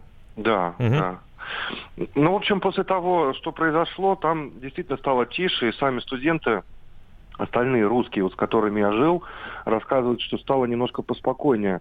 Но все-таки с ними лучше не пересекаться. То есть главный принцип такой. Живешь и ну, параллельно с ними. Если ты начинаешь как-то ну, если они тебя там зацепили или там в лифте там о чем-то вы поспорили, то, безусловно, будут проблемы. А, ведут себя вызывающе и еще и провоцируют, правильно я понимаю? И провоцируют, да. Вот был случай, когда вот во время такой же провокации один студент, э, по-моему, из Тулы, э, ну, в общем, не выдержал и начал высказывать, что, мол, вы тут свои порядки устанавливаете, да я вас там... Ну, в общем, ну, такой конфликт начинался, uh-huh. и они договорились встретиться за общежитием, даже мне это место показывали, э, и буквально там за несколько часов э, около 30 ингушей приехали не только из этого общежития, но и вообще... Со всей Москвы. Да, по всей Москве. То есть у них вот это вот братство действует, оно просто удивительное. С одной стороны, похвально, конечно, когда так друг за друга горой. С другой стороны, вот эти конфликты, ну, они опасны, скажем так, учитывая, что у них есть травматическое оружие, пускай с разрешением. Кровь-то горячая, они молодые, молодежь, ну, а почему у них горячая кровь только в Москве? Нет у тебя такого вопроса к, вообще лично к мирозданию? А в своем регионе э, они так себя не ведут? Есть, есть, конечно. Но сами ребята мне объясняли. Они же, ну, как сказать, собаку на этом съели. Вот они мне говорят, «Э, Паш, ты понимаешь, э, там они живут по мусульманским законам. Там у них все очень строго. На дискотеку не ходи, так вышел, сходил за водой, вернулся, сделал уроки, ложись спать, все как вот uh-huh. действительно как в армии по распорядку. А здесь они приезжают, они предоставлены сами себе. Они как в раю. Они, ну, грубо говоря, с катушек просто срываются и начинают вот так себя вести. Ну, в общем, короче говоря, у тебя не очень приятные ощущения от э, работы над этим материалом, правильно я понимаю? Не, очень приятный, потому что, ну, я говорю, я, ну, я не то, что пострадал, но я просто насмотрелся этого в армии, и я не знаю, я не знаю, как с этим бороться, если честно. Вот я звонил там разным экспертам, они говорят, к ним надо представлять какого-то куратора национального, который там был бы лидером и следил бы за ними. Я, я не представляю, как это сделать на деле. А, понятно. Павел Клоков, корреспондент московского отдела «Комсомольской правды». Спасибо большое, Паш. Читайте материал Спасибо. на сайте «Комсомольская правда». Кстати, и в газете тоже, как я жил в студенческой общаге, где ингуши установили законы гор. А, хорошие вопросы поднимаются, а, многими забытые, кстати, на мой взгляд, да, потому что как-то это подуспокоилось. Не то, чтобы я вот лично преследую цель как-то опять эту волну поднять, но не говорить об этом тоже как-то не хочется. Особенно в свете последних событий. Напомню, что мы начали с того, что в Чечне 9 миллиардов долгов за газ а, будут списаны. А почему наши не устанавливают законы леса или закон Сибири, спрашивают у нас наши слушатели. Хороший вопрос. Почему? А, ведущий эксперт Российского института стратегических исследований при президенте Российской Федерации Игорь Белобородов тоже ответил на некоторые наши вопросы. Давайте его послушаем. У нас ведь в Москве много представителей не только Северного и Южного Кавказа, но также представителей других регионов. И привлекает их, в общем-то, одно и то же. Высокий уровень жизни и возможность самореализации. И это говорит, что в стране наблюдается самой, кстати говоря, большой стране в мире, наблюдается очень сильная диспропорция в региональном развитии. Я вижу две разнонаправленных тенденции, и мне сложно сказать, какая из них победит. С одной стороны, у столицы э, будет продолжаться такой хищнический запрос на новые кадры, потому что рабочих рук здесь не хватает. С другой стороны, по мере глобального ухудшения демографической ситуации, когда уже даже мигранты нас не будут спасать, у регионов потребность в том, чтобы закрепить собственное население, тоже будет возрастать. А, это было мнение нашего эксперта, приглашенного Игорь Белобородов, ведущий эксперт Российского института стратегических исследований при президенте Российской Федерации. Два сообщения просто прочту от наших слушателей. А, в общем, эти люди, о которых вы только что говорили, ведут себя как мигранты в Европе. Знаете, Игорь, у меня тоже было такое ощущение. А Артемчик пишет, что русские более скромные, спокойные и менее дружные тоже, наверное, соглашусь. Оставим эту тему, поставим многоточие или двоеточие, перейдем э, к другим рубрикам. Не переключайтесь. Одна из программ на волне радио «Комсомольская правда» называется «Ваш дом», и ее ведущая Елена Аркелян с нами на прямом эфире. На прямой связи. Елена, здравствуйте. А, здравствуйте. Что в нашем доме будет сегодня происходить и когда? А, в нашем доме сегодня мы поговорим на достаточно больную тему, а, при каких условиях вас могут лишить единственного жилья. Тема, в общем-то, нашумевшая. Сейчас опять появился а, очередной законопроект, точнее, очередная версия законопроекта на, на эту тему, точнее, что отобрать можно при определенных условиях. Там вот это единственное жилье, если оно там, допустим, достаточно большое, и так далее. Uh-huh. А, и каждый раз, когда эта тема возникает, возникает много дискуссий. И будем во всем этом сегодня разбираться, в том числе многие уверены, что в принципе отобрать единственное жилье не могут ни при каких условиях, это не совсем так. А, то есть э, разберемся с этим. И хотели бы обсудить а, ну, то есть мы ждем звонков, мнений по поводу того, а, в каких случаях действительно вот такая мера, а, если у человека долги, допустим, большие по алиментам угу. или там за что-то еще, она действительно может быть действенной и а, ну, как бы это, и это может быть нормально. А, то есть вот надеемся, что будет такая дискуссия и заодно небольшой юридический ликбез. Отлично, послушаем обязательно. Спасибо, Спасибо. большое. Елена Аркелян, ведущая программы «Ваш дом» в 13 часов по московскому времени, сразу после выпуска новостей сегодня не пропустите. Давайте обсудим. Интересная новость, которую тоже хотим коротко коснуться, с Вероникой Борисенковой. Да. Официальный представитель МИД России Мария Захарова просила председателя правления Роснана, а это Анатолий Чубайс, объяснить, почему значительная часть россиян, по его словам, живут бедно, а Россия страна бедная. Ну, вступила, да, она с ним в полемику, правда, не прямую, на полях интернета. Через социальные сети. На своей страничке Facebook она Публикация называлась пост. «Теперь следите за руками» в блоге Чубайса на сайте а, одной из радиостанций. 17 января это появилось. В ней Чубайс говорит а, и комментирует слова, которые прозвучали на недавно а, прошедшем Гайдаровском форуме о том, что стоимость электроэнергии в России вдвое ниже, чем в мире, говорит Чубайс, а жители страны относятся к этому ресурсу расточительно. И вот он отметил, что Россия страна бедная, значительная часть населения живет бедно или очень бедно, а электроэнергия это товар, без которого в современная жизнь невозможна. И вот Мария Захарова сказала, что выступила в полемику с топ-менеджером, и она отметила, что Россия богатейшая страна, и поинтересовалась, мне кажется, здесь язвительная нотка присутствовала. За чьими руками следует следить? Потому что материал назывался «Следите за руками». Mm-hmm. Почему, пишет Мария Захарова, значительная часть населения живет бедно или очень бедно? Хотелось бы узнать у человека, десятилетиями являвшегося членом правительства и топ-менеджером ключевых направлений отечественной экономики и промышленности. Поподробнее жду ответа как ваучер члена кабинета, написала Мария Захарова, представитель МИДа. По поводу ваучеров, кстати, интереснейшая история. Если вы забыли, а я думаю, что забыть это невозможно, просто напомним, что м, идеолог российской приватизации как раз Анатолий Чубайс, и в свое время он заявлял, что через пару лет, это было в 92 году, стоимость одного ваучера, который всем выдавали, будет равна стоимости двух автомобилей «Волга». И многие поверили. И так как подавляющее большинство разуверились в этом, и бы не получили двух автомобилей Volvo, да, то фраза эта до сих пор воспринимается как пример обмана. А, у нас на связи руководитель Центра политико-экономических исследований Василий Колташов. Василий Георгиевич, здравствуйте. Здравствуйте. Василий Георгиевич, я не пытаюсь втянуть вас ни в какой конфликт, мне просто интересен ваш комментарий. На ваш взгляд, а, с высоты прожитых лет, что дала, а может быть, отняла у страны вот эта вот приватизация и вот эта штука с ваучерами, это что было? Ну, вот эта штука с ваучерами, она обеспечила нам необоснованных собственников. То есть, по сути, ваучеры были и залоговые аукционы обеспеч... э, со- создали ситуацию, когда имущество на общенациональное, общенародное перешло в руки э, так называемых эффективных собственников, э, которые эффективно сконцентрировали ваучеры, получили дешевые кредиты, поучаствовали в аукционах и, в общем, в общем, стали собственниками, да, и теми людьми, которые теперь очень уважают Чубайса, потому что Чубайс все это обеспечил, все это запустил.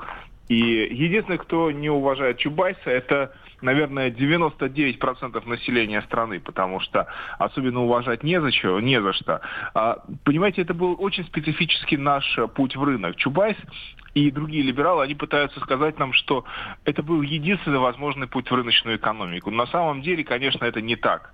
Рынок и неолиберальные реформы, и включая приватизацию, это не обязательно одно и то же. Рынок мог наступить и несколько другим путем. Можно было оставить в распоряжении государства больше предприятий, важных предприятий, остальные приватизировать за реальные деньги, за то, что люди э, даже там заработали, да, вот в экономике. Или каким-то иным образом, да, все это делать, но не, не посредством, ну, таких явных хищений, потому что в сущности это выглядело как ограбление нации. То есть Россия бедная страна, если пользоваться терминологией самого Анатолия Чубайса, именно по, по- именно по этому поводу.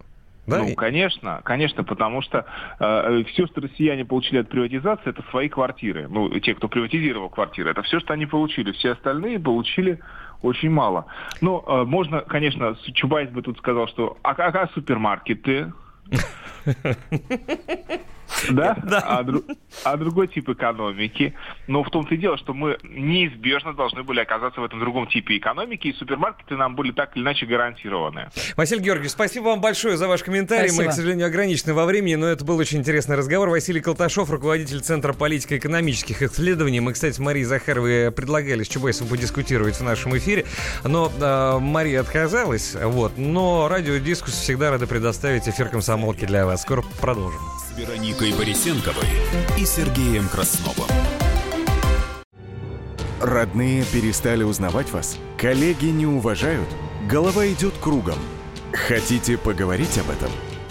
В эфире радио «Комсомольская правда» психолог Сергей Аракелян подскажет, как решить любую проблему. Ведь нерешаемых проблем нет. Телефон доверия. Каждый четверг в 0 часов 5 минут по московскому времени.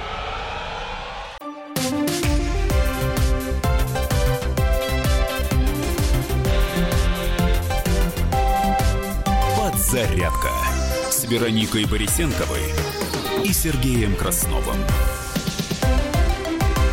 Уважаемые друзья, всем хорошего настроения желаем по возможности. Еще раз напомним, что понедельник, 21 января на календаре. И вот на этой неделе с 7 утра до 11 по московскому времени здесь Вероника Борисенкова в И новом Сергей имидже, Краснов. который ей... Если сказать, что это ей идет, это все равно, Да? что ничего не Спасибо, сказать. приятно. Это при... Зарделась, смотри, и румянец. И когда я утром сегодня... Нет, я видел фотографии в социальных сетях, но Да. вживую это совсем другое ощущение. Другой эффект. Да, и я говорю, Вероника, слушай, ну прямо... об- ну, И тут забу дыхание сперла. И знаете, мне понравилось, вот что значит настоящая девушка. Она на меня посмотрела, говорит, это я еще глазки не накрасила. Да-да-да. Я прям боюсь этого И момента. тогда заиграю. Прямо жду, да. Э, Как бриллиант прямо. Значит, сейчас мы снова посмотрим на с вами на YouTube, где показывает Веронику Да Борисенко. ладно, мы посмотрим на информационные ленты. Правильно, Ладно, потому что настало время вот этой короткой рубрики. На минуту. Население Китая в прошлом году подобралось к отметке в 1 миллиард 400 миллионов человек. Хочется их поздравить, конечно, с этой цифрой, с этой датой. А вот немец Александр Зверев не смог выйти в четвертьфинал Australian Open. Это теннисный турнир в матче четвертого круга этого турнира. Зверев уступил канадцу Милышу Раоничу. Обрати, обрати внимание, в какое время мы с тобой живем. Да? Немец Александр Зверев и канадец Милош Раонич. Да. Русское имя и фамилия, ну и, судя по всему, югославское. Я не буду там уточнять, в какой области, да, ну, Канада, а, Германия.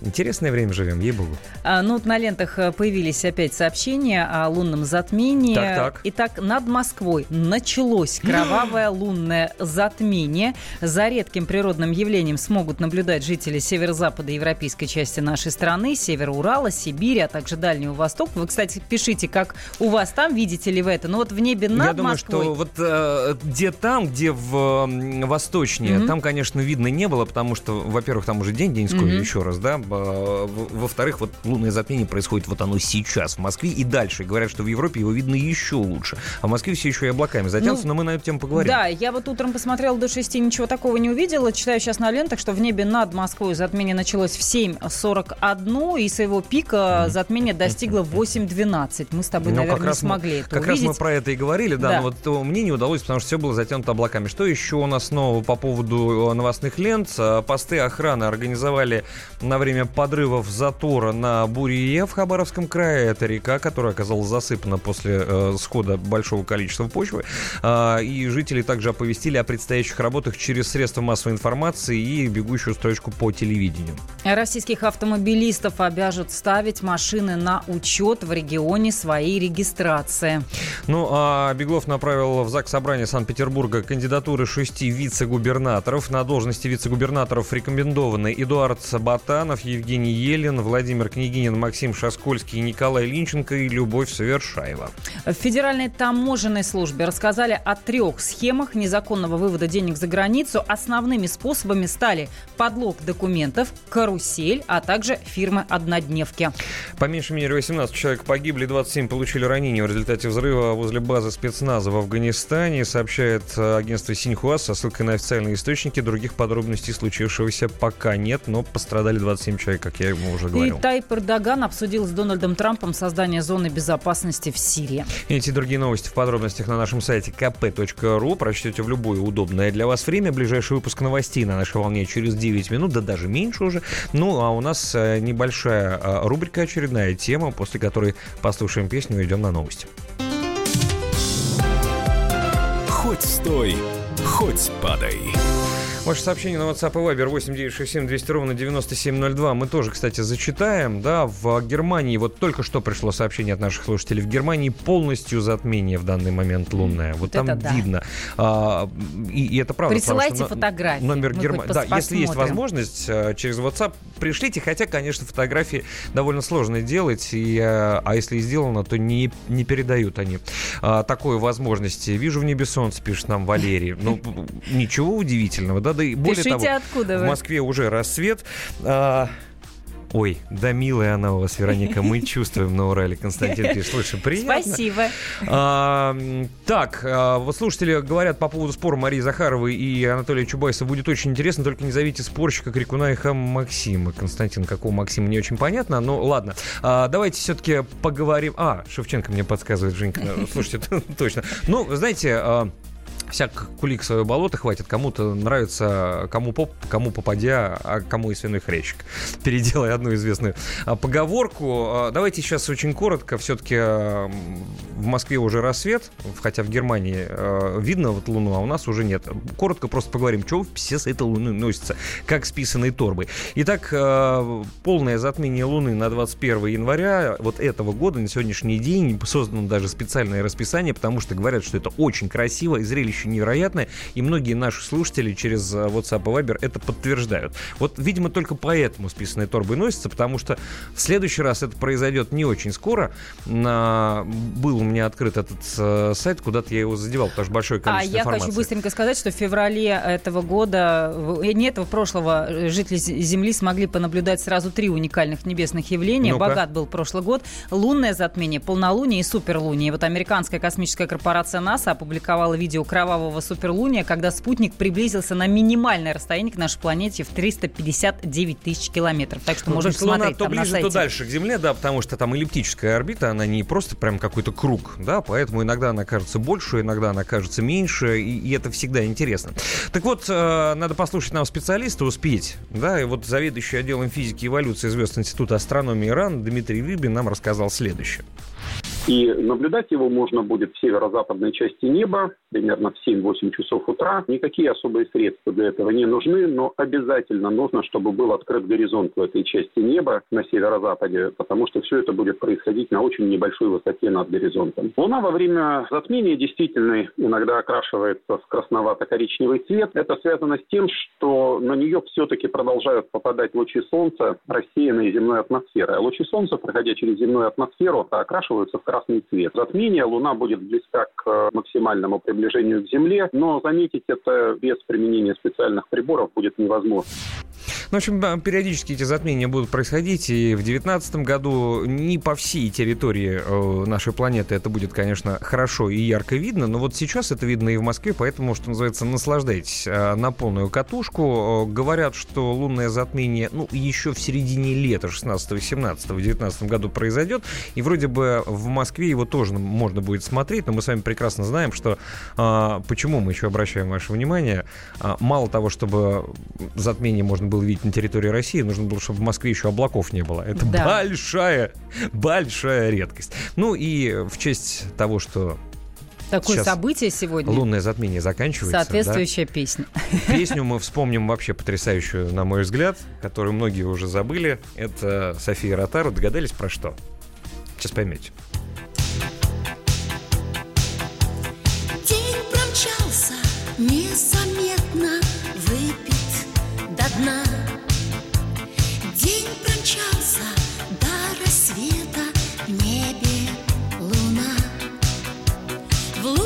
Лунном свете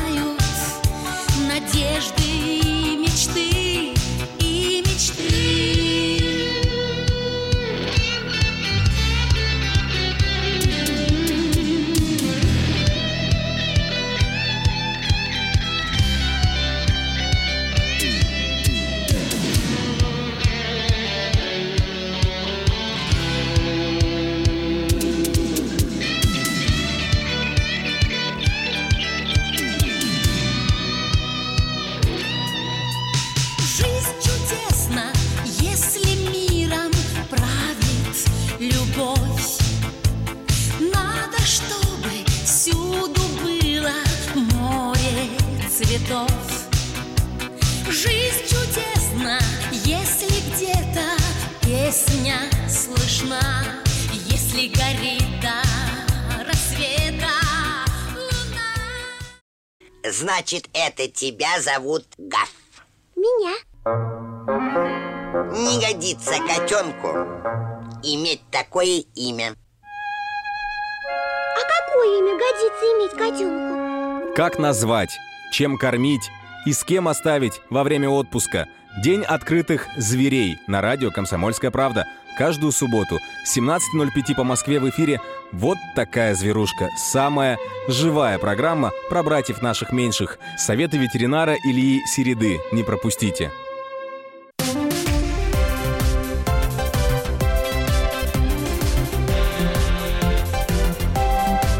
Подзарядка с Вероникой Борисенковой и Сергеем Красновым.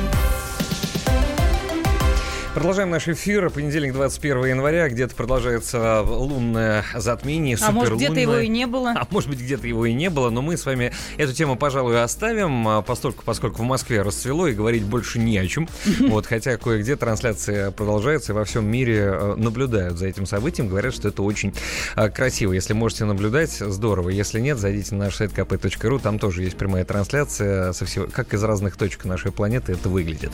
Тоже неплохо. Можно посмотреть, развлечься, если на это есть время. Если нет времени, слушайте радио «Комсомольская правда». Сейчас в очередной рубрике, а, ну, порадуем вас. Хоть стой, хоть падай. Инфляция, инфляция. Инфляция это всегда что-то плохое. Думаешь, ну вот опять инфляция, вот опять я начал меньше а, зарабатывать денег. Хотя сумма вроде бы та же самая, но купить на нее можно меньше. Так вот, а, может быть, в связи с этим Центральный банк такой страны, как Ямайка, а там живут очень веселые, как мы с вами помним, люди, публикует в социальной сети под названием Twitter а, короткие видеоклипы а, в стиле музыкального направления регги. Ну, Ямайка, регги, что еще может? Политграмотность э, по музыкальному. Да, персонажи этой песни поют как раз про инфляцию, чтобы показать населению страны, что в инфляции на самом деле есть хорошее. Знаешь, как э, инь и янь. В каждом хорошем есть немного плохого, в каждом плохом есть немного хорошего. Первый ролик появился в Твиттере в конце прошлого года, там буквально 28 э, декабря э, в Твиттере Центробанка Ямайки. И там говорится, что музыка регги — это сердцебиение страны. Понимаете, да, о чем идет речь? Регги, сердцебиение страны. Это уникальное торговое предложение Ямайки, одно из. Тут надо, наверное, по- по- послушать. Сейчас послушаем, да. А Мелодику. низкая стабильная инфляция это сердцебиение экономики. А в другом ролике, который вот мы сейчас с вами послушаем, он короткий совсем. Девушка поет песню со словами а, «Высокая инфляция – это не враг». Inflation is not the enemy. А вот если мы будем ее контролировать, поет она, и если инфляция слишком высока, люди начнут кричать о помощи. А если она слишком низкая, страна не будет развиваться. В связи с этим давайте послушаем, как это выглядит в музыкальном плане.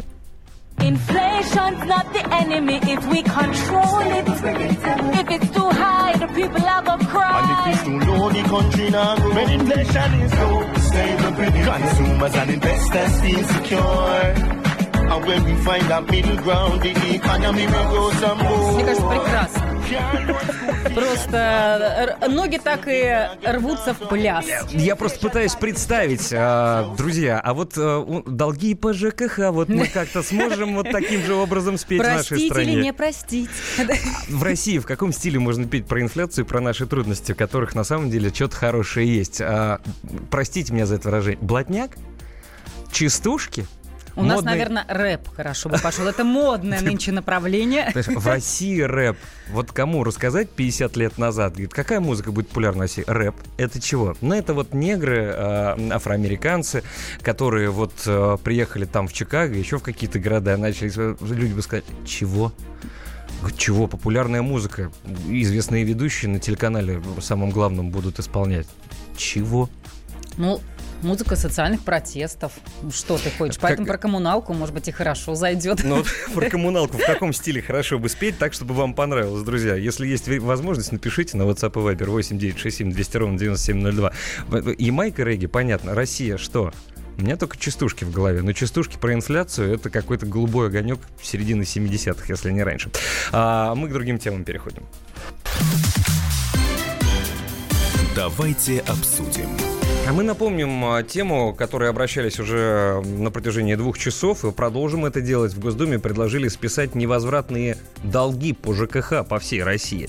И член Комитета Государственной Думы по охране здоровья и депутат тут КПРФ Алексей Куриный призвал списать со всех жителей России невозвратные долги за жилищно-коммунальные услуги по аналогии с Чечней.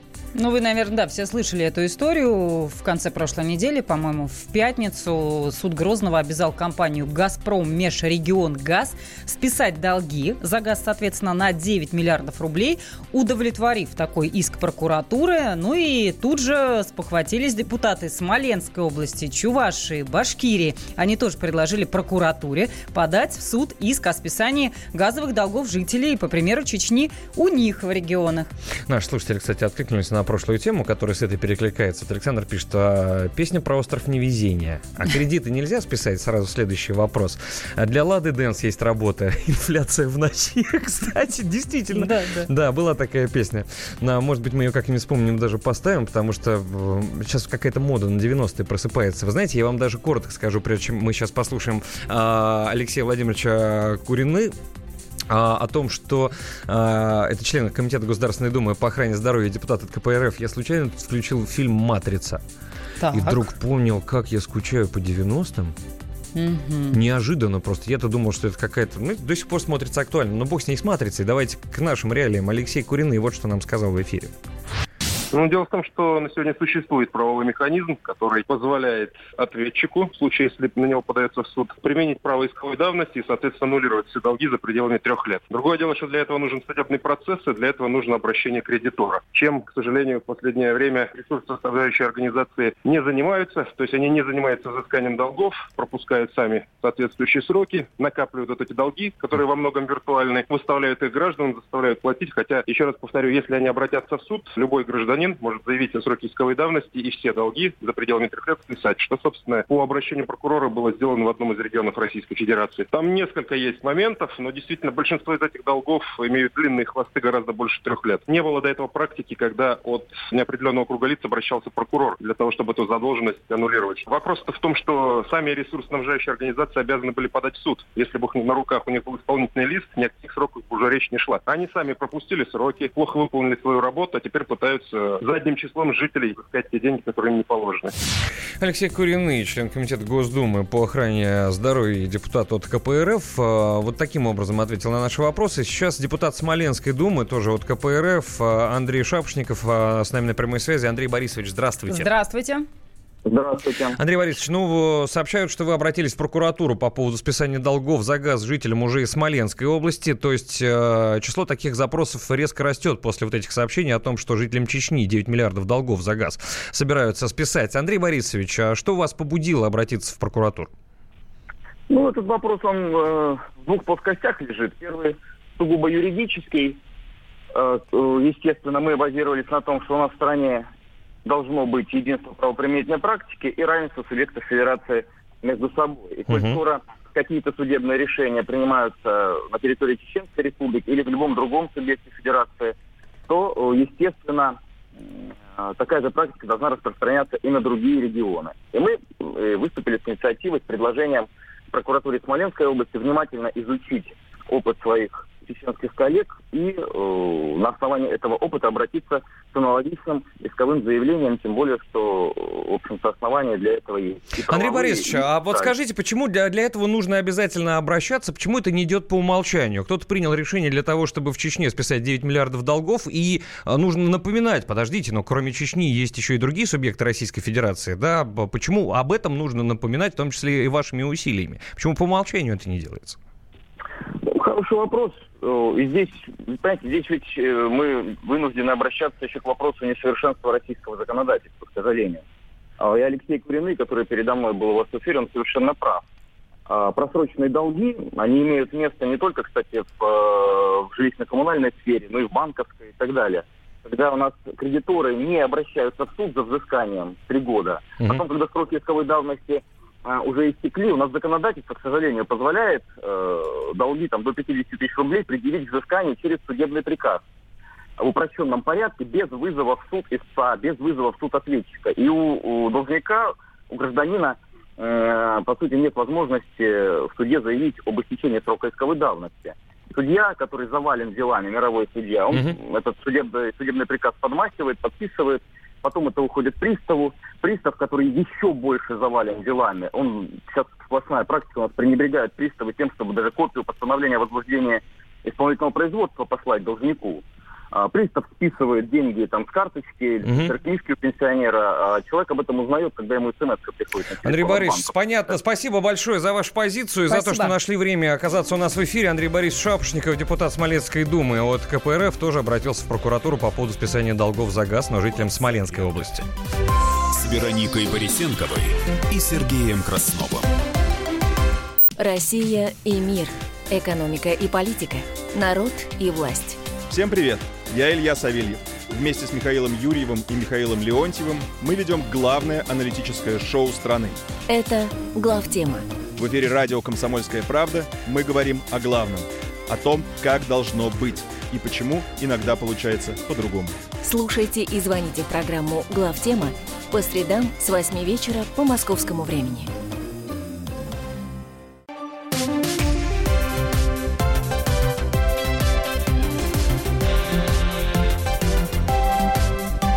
Подзарядка с Вероникой Борисенковой и Сергеем Красновым. Так, Друзья, к теме, да, здравствуйте еще раз, к теме списания долгов за ЖКХ мы будем возвращаться в самые ближайшие ваши минуты. сообщения, И мы принимаем обещали. звоночки тоже, но сначала у нас традиционная рубрика и Кирилл Бревдо. Дави на газ. Кирилл на прямой связи с автомобильными вестями и новостями. Кирилл, приветствуем тебя, рада слышать. Да, доброго Доброе. Что за проблемы опять мы будем обсуждать сейчас? Ну, э, мы скорее обсудим э, перспективу отсутствия проблем. Отлично. Отсутствие проблем, да, у э, автолюбителей, у путешественников, которые намереваются поехать ну, или вообще приучены ездить на российский юг э, из центральной части России, пользуясь э, трассой М4 Дон. Так. А, в общем, новость заключается в том, что допол- еще один участок дороги с 677 по э, 715 километр откроют раньше времени. А, Должны были открыть его, запустить в эксплуатацию в 2020 году, но говорят, что уже к концу этого года его доделают, и он будет работоспособным, и там не будут собираться пробки традиционные для этого места. То есть это объезд э, города Павловск э, и еще, по-моему, каких-то населенных пунктов, где, в общем-то, всегда собираются э, вот эти вот э, пробки э, из желающих попасть э, в теплые места нашей страны. И э, действительно, вот э, Автодор перебросил часть э, своих ресурсов э, с других объектов э, на вот этот участок с тем, чтобы уже в 2020 году э, наши автопутешественники не стояли там, где они привыкли стоять на трассе М4 Дон. Э, Ну, я считаю, что перспектива отсутствия э, плохих новостей – это уже сама по себе прекрасная новость. Кирилл Бревдо, автобозреватель «Комсомольской правды», э, был у нас на прямой связи. Не последний раз. Кирилл, спасибо большое. До следующего Спасибо. сеанса. Ну, а мы, как и обещали, перейдем к одной из основных тем сегодняшнего эфира. Давайте обсудим. Друзья, вот вы как считаете, долги по ЖКХ Списывать нам всем или нет? А, вот этот день амнистии, он должен наступить или нет? Потому что, напомню, все началось с того, что в Чечне 9 миллиардов долгов за газ а, поняли, что взыскать их невозможно, решили простить. Ну, и... суд э, Грозного постановил, правда, «Газпром» не соглашается и будет э, пр- протестовывать, а это решение, не знаю, чем закончится это все. Э, В Чувашии, в Башкирии, по-моему, да, вот в Смоленской области э, Тоже так хотят. Депутаты начали отправлять запросы, потому что тоже о стране думают, о нас с вами в том числе, и говорят, ну, ну-ка, подождите секундочку, Чечня, хорошо, а, но мы тогда тоже следом, иначе непонятно. А как, а как Конституция Российской Федерации? Это же закон же для всех вроде как бы един. Но вот пишет Дмитрий, это нечестно. Зачем тогда мы все платили тогда? Можно было и не платить. А вот я и говорил, Вот да как, будут, такая логика как именно. будут чувствовать себя люди, которые все это время платили, причем не просто так доставали лишнюю пачку из тумбочки, да, а там урезали свой бюджет, не доедали, не досыпали для того, чтобы долгов по ЖКХ не было. Иногда, может быть, влезали небольшие, там, на месяц, полтора, на три, как наши слушатели звонили. 8 800 200 ровно 9702. Но выплачивали, мучились, а теперь говорят, а, а, а- а что так можно было? Так, ладно, можно было. Будут думать, что так можно будет. Потому что если сейчас а, примут а, та- такое решение, что В этом есть опасность, мне да, кажется. долги, которым а, три и более лет, то просто перестанут платить. Валерий пишет, вот у меня нет долгов по ЖКХ, и мне по барабану. Ну, в том смысле, что вы как платили, так и будете платить. И это хорошо. Если бы все так рассуждали. Но вот есть ощущение, что не будут. Михаил вот э, сообщает, вот WhatsApp и Viber 8967 200 ровно 9702. Надо списать. Это первый шаг э, в борьбе с бедностью. Э, знаете, мне вот понравилось на прошлой неделе, я столкнулся с мнением э, эксперта, когда говорят, вот прожиточный минимум, люди живут э, за чертой бедности, э, там вот это 11 тысяч рублей, э, как вот этот вот, э, господи, вылетел мне из этой головы, да, прожиточный минимум, mm-hmm. там, что-то там порядка 11 тысяч mm-hmm. рублей. И вдруг один из экспертов сказал фразу, думаю, ничего себе вот это он произнес. Он говорит, так это не черта бедности, это уже нищета. Я Да. думаю, ё-моё, а ведь правда. А, Пишет нам Игорь Телемастер, наш постоянный Да. слушатель, можно списать долги Чечне за счет их дотаций. Насколько я помню, суммы близкие. Ну, видимо, к 9 миллиардам. Ну, суммы действительно большие у Республики Чечня. Можете попробовать позвонить по телефону 8 800 200 ровно 9702. Чем вы занимаетесь? Алексей у нас на прямой связи. Здравствуйте, Алексей. Здравствуйте. Ваше мнение. Алло, здравствуйте. Ну, мое мнение, вы правильно сказали, что это будет расхолаживать людей. И те, кто хоть как-то платили, перестанут платить. А почему я должен платить, если другие не платят? Это очень несправедливо. Нет, а с одной стороны, я всегда плачу, все, все четко. Вот, но это может расхолаживать других. В итоге э, зачастую бывает такое, что перекладывают долги на других людей, кто платит. Ну и мы приходим к тому, что могут вообще никто не платить. И, кстати, пла- не платят, насколько я знаю, это очень часто, люди, которые не то что не могут, а просто не хотят, довольно-таки обеспеченные. У меня один парень работал, вот эта э, служба, которая долгами, долги выбивает, как их... Приставы. Э, Да, ну, приставы, да. Но он Или просто коллекторы. сидел- коллектор его. И он просто юридическим сопровождением занимался, он никуда не ходил, просто в кабинете. Я говорю, ну кто не платит? Пенсионеры не платят? Он говорит, пенсионеров и малоимущих очень малый процент. Они платят те, у кого реально есть деньги. Просто они не хотят платить, и все. Ага, понятно, спасибо за ваше мнение. Знаешь, на, на что похоже? На какой-то маршрутный автобус, куда заходят э, люди, э, пенсионеры, там школьники, и еще люди, у которых нет денег там даже на новую одежду, они платят. И вдруг заходит человек, у которого там брелок от БМВ, который заходит и не платит. А вот, а ему за это ничего не происходит. Я понятно, что утрирую, да, но вот э, как чувствуют себя люди, которые едут с ним в этой маршрутке, они заплатили, а он нет, и ему за это ничего не происходит, да? Или ему там говорят, ну, прости, ну, ну, ну, нет у человека, ну, нет сдачи с пяти тысяч. Еще звонок у нас есть. Здравствуйте. Здравствуйте, Александр на связи. Алло, здравствуйте. Здравствуйте, слушаем вас. А, что-то какая-то параллельная связь у вас. Что мы обсуждаем? Долги? Да. Да. Списывать или нет? Долги по ЖКХ, да. Ясно. Ну, по поводу долгов, что можно сказать? Ничего не получится у других регионов. Чечня – это особенный регион, правильно? Деньги вбуханы капитально Путиным туда. Он боится, чтобы там не было бунта. Так что русские пускай не рассчитывают ни на что. Мгм. Понятно, спасибо вам за ваше мнение. Э, 8 800 200 ровно 9702. Острая программа пошла, чувствуешь, да? Да. WhatsApp и Viber 8 967 200 ровно 9702. Ну вот, кстати, да, простить всем жителям России долги по ЖКХ невозможно. В противном случае наступит коллапс. Так считают многие эксперты. И, кстати, э, на нашем сайте kp.ru тоже э, выложен достаточно интересный материал с комментариями, в том числе и наших коллег на эту тему. Э, Пожалуйста, ознакомьтесь, потому что тема такая резонансная, как мы понимаем. Началось это все еще в- на прошлой неделе. И вот видите, в понедельник мы с вами разговариваем, и понятно, что нас с вами касается. И равнодушными не оставляет никого. Это видно по количеству звонков в нашу студию 8 800 200 ровно 9702. Кстати, еще одна да, тема ты мне по- подготовил в Дагестане. Да, мы тут все говорим с вами про одну историю с Чечней. В Дагестане другая история произошла. Там возбудили уголовное дело о мошенничестве в особо крупном размере из-за необоснованного начисления жителям республики долгов за газ. Причем это уже второе дело за последнее время. Уже в двух районах вот такие вот дела а, возбудили. Заместитель исполнительного директора ЖКХ «Контроль» Андрей Костянов с нами на прямой связи. Андрей Викторович, здравствуйте. Да, доброе утро. Андрей Викторович, а, сразу, может быть, немного издалека начну. А, Есть у меня лично такое ощущение, что периодически на разные новостные поводы сидят люди на специальных рубильниках. И вот такое ощущение, что вот а, долги по ЖКХ, рубильник с такой надписью кто-то включил в конце прошлой недели. Или, по крайней мере, ускорил этот процесс. У вас лично, Андрей Викторович, нет такого ощущения? Э, Слушайте, ну вы знаете, наверное, периодически, да, бывает с какой-то такой периодичностью э, говорят о том, что да, вот долги называют там сумму в 1,4 насколько я помню, триллиона рублей, вот Мгм. она фигурирует постоянно. Ну, да, такими волнами. Бывает, бывает, согласен. согласен Может быть, вот Луна каким-то образом на это влияет? тем более, Вполне что возможно. Да, вот Вполне Андрей возможно. Викторович, но тем не менее, э, ваше отношение к вот э, этой волне, которая сейчас происходит, да, началось, я напоминаю, э, вот эта острота началась с Чечни, 9 миллиардов долгов за газ хотят э, списать, потому что невозможно эти долги никаким образом с населения собрать, и в э, другие регионы России тоже стали к этому подключаться с вопросом, а нам чего? А вот вы, как э, заместитель исполнительного директора ЖКХ «Контроль», что можете сказать? Это вообще реальная ситуация? Простить кому-то, а может быть и всей стране долги за ЖКХ? Э, Слушайте, ну, на самом деле, говорить о том, что вот прям простить всем все и сразу, да, и за ЖКХ в том числе, наверное, это немножко некорректно, да, потому что давайте тогда э, э, простим еще долги по банковским кредитам, еще по каким-то обязательствам и так далее.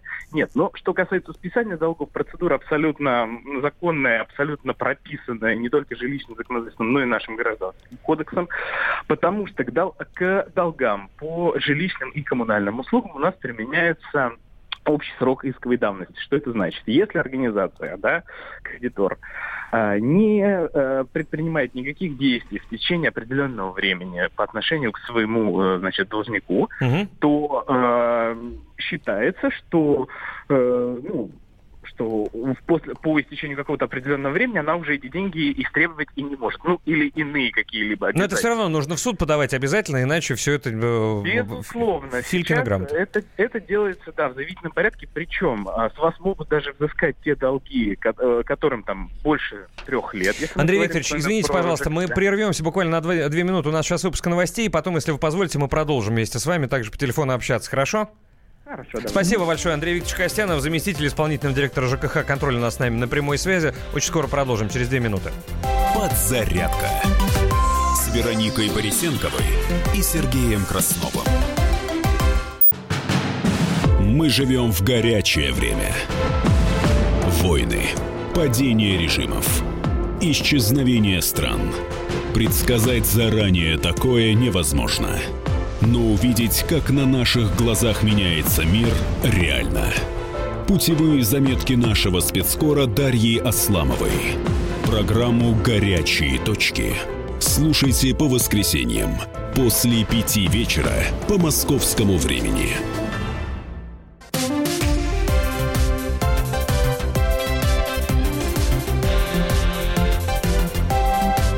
Подзарядка с Вероникой Борисенковой и Сергеем Красновым.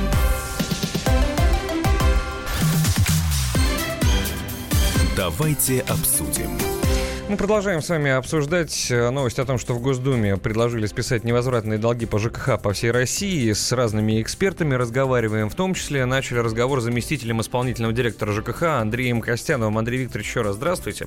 А, Здравствуйте. эксперты, Здравствуйте. да, и депутаты в один голос говорят э, и повторяют ваши слова, которые вы только что произнесли буквально три минуты назад. Но была э, произнесена одним из них такая фраза, что проблема в том, что э, организации, которые как раз отвечают за обслуживание по ЖКХ, а, не должным образом исполняют свои обязанности. То есть, я так понимаю, они не подают в суд на, неп- на неплательщиков, из-за этого вот эти, эти пузыри и надуваются. Я правильно понял эту мысль?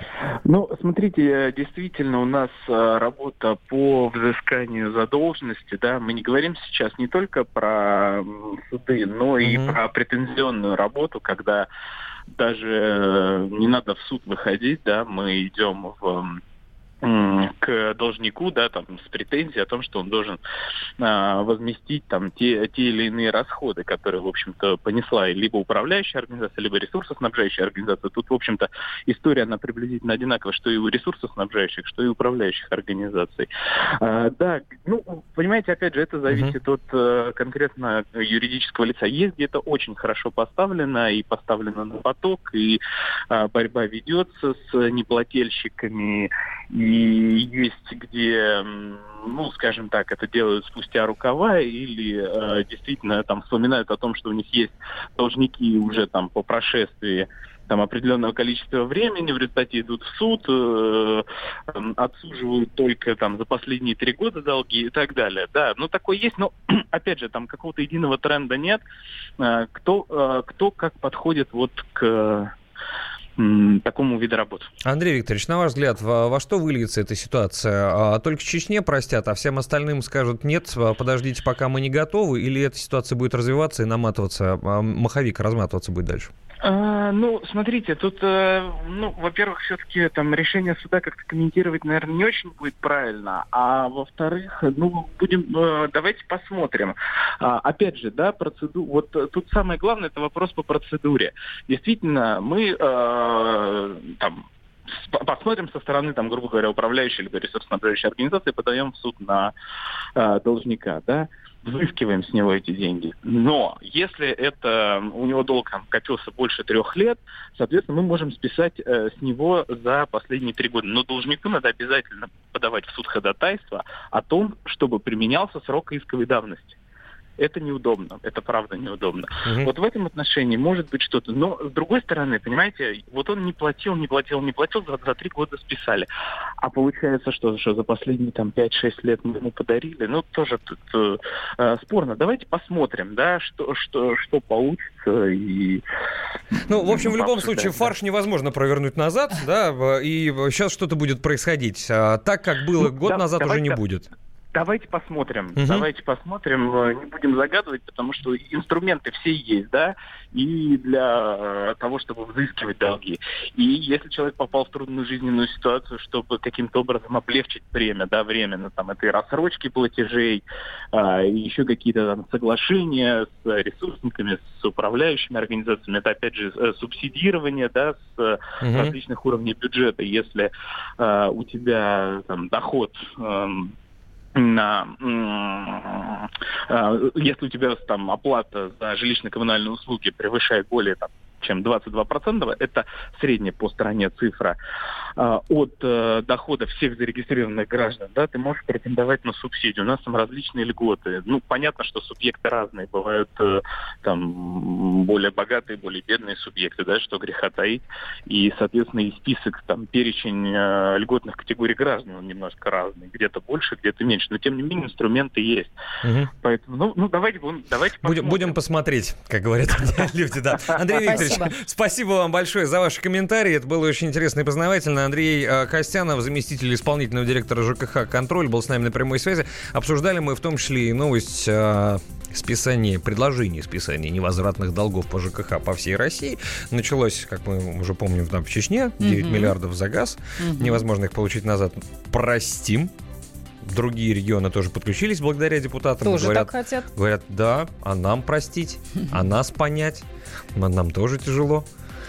И здесь и сказать-то, наверное, плохого нечего. Все так. Ваши сообщения на WhatsApp и Viber 8 967 200 ровно 9702. Не переживайте, если мы вдруг сразу их не зачитываем. Видите, мы иногда ну, общаемся ну, ты, с людьми. Игорь, пишет, телемастер, да. долги должны быть бессрочными. А вот Дмитрий, другое сообщение. Я думаю, это вообще провокация сделана специально, чтобы столкнуть лбами регионы. Может быть, этот прокурор получил деньги, чтобы поднять эту бучу. Мнение Дмитрия из Красноярска. Армен пишет, в Грузии новый президент списал все долги за кредиты. Э, видел эту новость, но у меня был еще вопрос, на который у меня не было времени получить ответ. Кто за это заплатит? Президент? Ну, вот, да, э, мнение еще Сергея из Владимира относительно, как это назвали, списания долгов в Чечне. Большой вопрос к службе судебных приставов. Если имеются судебные акты о взыскании суммы долга, то почему не обращается взыскание на имущество должников, вопрошает он. А, сейчас мы ненадолго поставим двоеточие или многоточие в этой теме. А, перейдем к другой рубрике. Есть что обсудить, достаточно интересное. Попробуем, кстати, с э, председателем Совета Федерации развития цифровой экономики э, связаться, но сначала хочется вам рассказать о, о важном, и это э, другая тема, но тоже в рамках рубрики «Давайте обсудим». Давайте обсудим. А, интереснейшая тема, а, которая захватила интернет. Я не знаю, Вероника, ты участвовала я или нет? Я нет, но я, наверное, понимаю, о чем-то, потому что во всех э, соцсетях, э, в Инстаграме, в Фейсбуке, ну, ВКонтакте не так, хотя я не часто бываю там, э, везде вот эти фотографии, да? Две недели уже 10 это идет. лет да. до и после. Да, 10 лет до и после. 10 Years Challenge, что называется на английском языке, с хэштегом. Говорят, что больше 5 миллионов человек за две недели поучаствовали по всему миру. Ну вот, у кого есть доступ в интернет, интернет. Кто и с какой целью запустил? Это когда вы выкладываете две фотографии. Ну, сейчас и мемов большое количество пошло, но изначально моя фотография вот в этом году, да, в начале 2019 и в начале 2000, Про 2008 яйца тоже был, видел? 2009 10 яиц, 2019 9. Это же шутки и мемы, да, и тут свои версии высказывали много различных авторов э, мировых средств массовой информации. Вот этот флешмоб с фотографиями человека в наши дни и 10 лет назад. Это просто развлечение, невинная шутка, как, знаете, волна какая-то анкетка легкая, или, может быть, здесь есть какие-то подводные камни, о которых многие из нас с вами даже не догадываются. Председатель Совета Фонда развития цифровой экономики Герман Калименко с нами на прямой связи. Герман Сергеевич, здравствуйте. Здравствуйте. Здравствуйте. здравствуйте. Герман Сергеевич, в Фейсбуке, в Инстаграме, да, в, а может быть уже даже и в других социальных сетях вот пошло вот это поветрие, выкладывать фотографии. Герман Сергеевич, скажите, это действительно развлечение или это ж неспроста, на Вы ваш взгляд? Поучаствовали, извините за личный вопрос? Нет, я не поучаствовал, я участвовал в прошлом году. Э, Вообще это происходит каждый год. Но 23 февраля а, все, кто служил, ну, например, я, достают свои там служебные фотографии, друг другу показывают, Мгм. какие были 30 лет назад. Поэтому, конечно же, э, конспирологии здесь нет никакой. Это так называемый флешмоб, там, как это назовите любым термином, когда все люди дружно улетают на юг по зиме, да? Так. А другой вопрос, что, безусловно, а, в самой истории для обучения современных нейронных сетей сравнение лиц э, десятилетней давности в большом объеме – это колоссальная возможность. Я разговаривал с очень многими разработчиками искусственных интеллектов по разработке лиц. Они все говорят, да, действительно, но почему бы здесь не воспользоваться, если люди сами показывают. То есть вообще всегда выбор данных и по- поиск данных – это очень сложная история. Мгм. А тут вам бесплатно, добровольно, действительно, люди показывают свои фотографии с диапазоном 10 лет. Миллионные, да, миллионные данные, Миллионы, миллионное ну, количество да, да, да. фотографий. Ты Да, всегда можешь... нет, Более это- того, еще это же не просто две фотографии сейчас и 10 лет. Можно зайти в аккаунт человеку, если он открыт, а даже если и закрыт, то тоже можно зайти, мы с вами прекрасно понимаем. И, и еще бесплатно взять эти фотографии, и вот эти э, э, искусственный интеллект, нейронные сети бесплатно обучать, не нанимая каких-то бета-тестеров. Безусловно. Но там все равно не, совсем уже без за- затрат не пойдет. Но тем не менее хочу заметить, что все эти данные однозначно и давно известны такому человеку с фамилией Цукерберг. То есть, и когда мы вдруг говорим, что если какая-то маленькая компания по искусственному интеллекту э, разработками начала заниматься вот этими историями, собственно говоря, они подтверждают, что этим занимаются. Представьте, что происходит внутри Гугла, внутри Фейсбука, внутри наших крупных игроков рынка, каким объемом данных они обладают.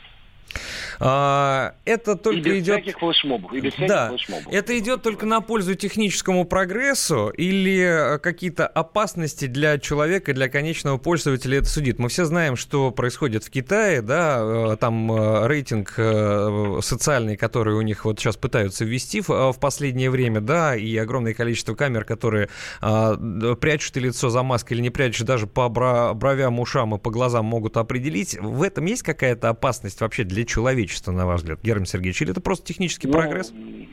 Ну, технический прогресс всегда взимает плату. Вот как бы не цинично говорить, вот автомобили, они забирают ежегодно в России 20 тысяч человек. Но Мгм. я что-то пока не видел протестов против автомобилей. То есть всегда смартфоны привели к тому, что у людей стали утекать личные данные с фотографий. Тем не менее, у каждого человека видим смартфон. То есть у прогресса всегда есть цена. Другой вопрос, получаем ли мы те плюсы.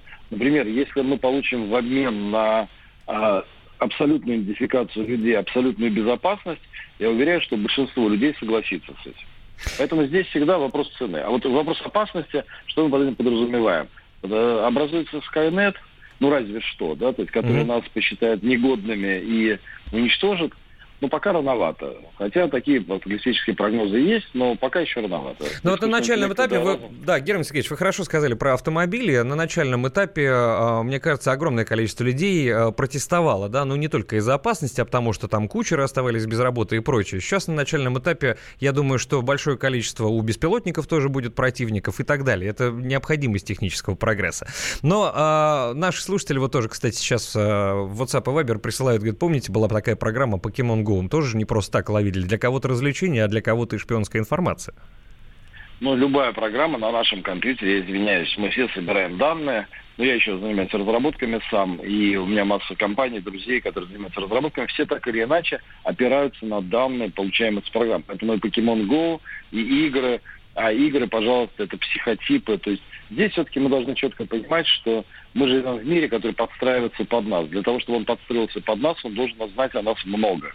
А мы либо, как э, вот эта отшельница известная, уезжаем. То есть, по большому счету, человек без смартфона, это примерно как мы уехали в Сибирь жить без связи, да? Но еще, здесь, еще но... один важный момент, Герман Сергеевич. Да. Многие думают, что это мой смартфон давно уже пора привыкнуть, что смартфон ну, этот не да, ваш. согласен. Да, Герман ну, Сергеевич Клименко был с нами на прямой связи. Спасибо большое, Герман Сергеевич. Это председатель Совета фонда развития цифровой экономики был с нами на прямой связи. Обсуждали мы вот этот известный флешмоб 10 лет до и после. Ну, впрочем, День защиты детей, да, все как правильно было сказано, 23 февраля, это д, и т.п. Обучаем мы с вами искусственный разум, друзья. Подзарядка с Вероникой Борисенковой и Сергеем Красновым. Здравствуй, друг. С чем ты к нам пришел? Здравствуйте. Меня зовут Кирилл, и я автоэксперт. Ребята, давайте поддержим Кирилла. Я знаю о машинах все. Я хочу говорить о них, хочу отвечать на вопросы, все время хочу обсуждать автомобильные темы. Как ты борешься со своей зависимостью, Кирилл? А я и не борюсь. Я говорю о машинах каждый день на радио «Комсомольская правда». «Дави на газ» с Кириллом Бревдо. По будням с 8 утра, а также по пятницам с 8 вечера по московскому времени на радио «Комсомольская правда».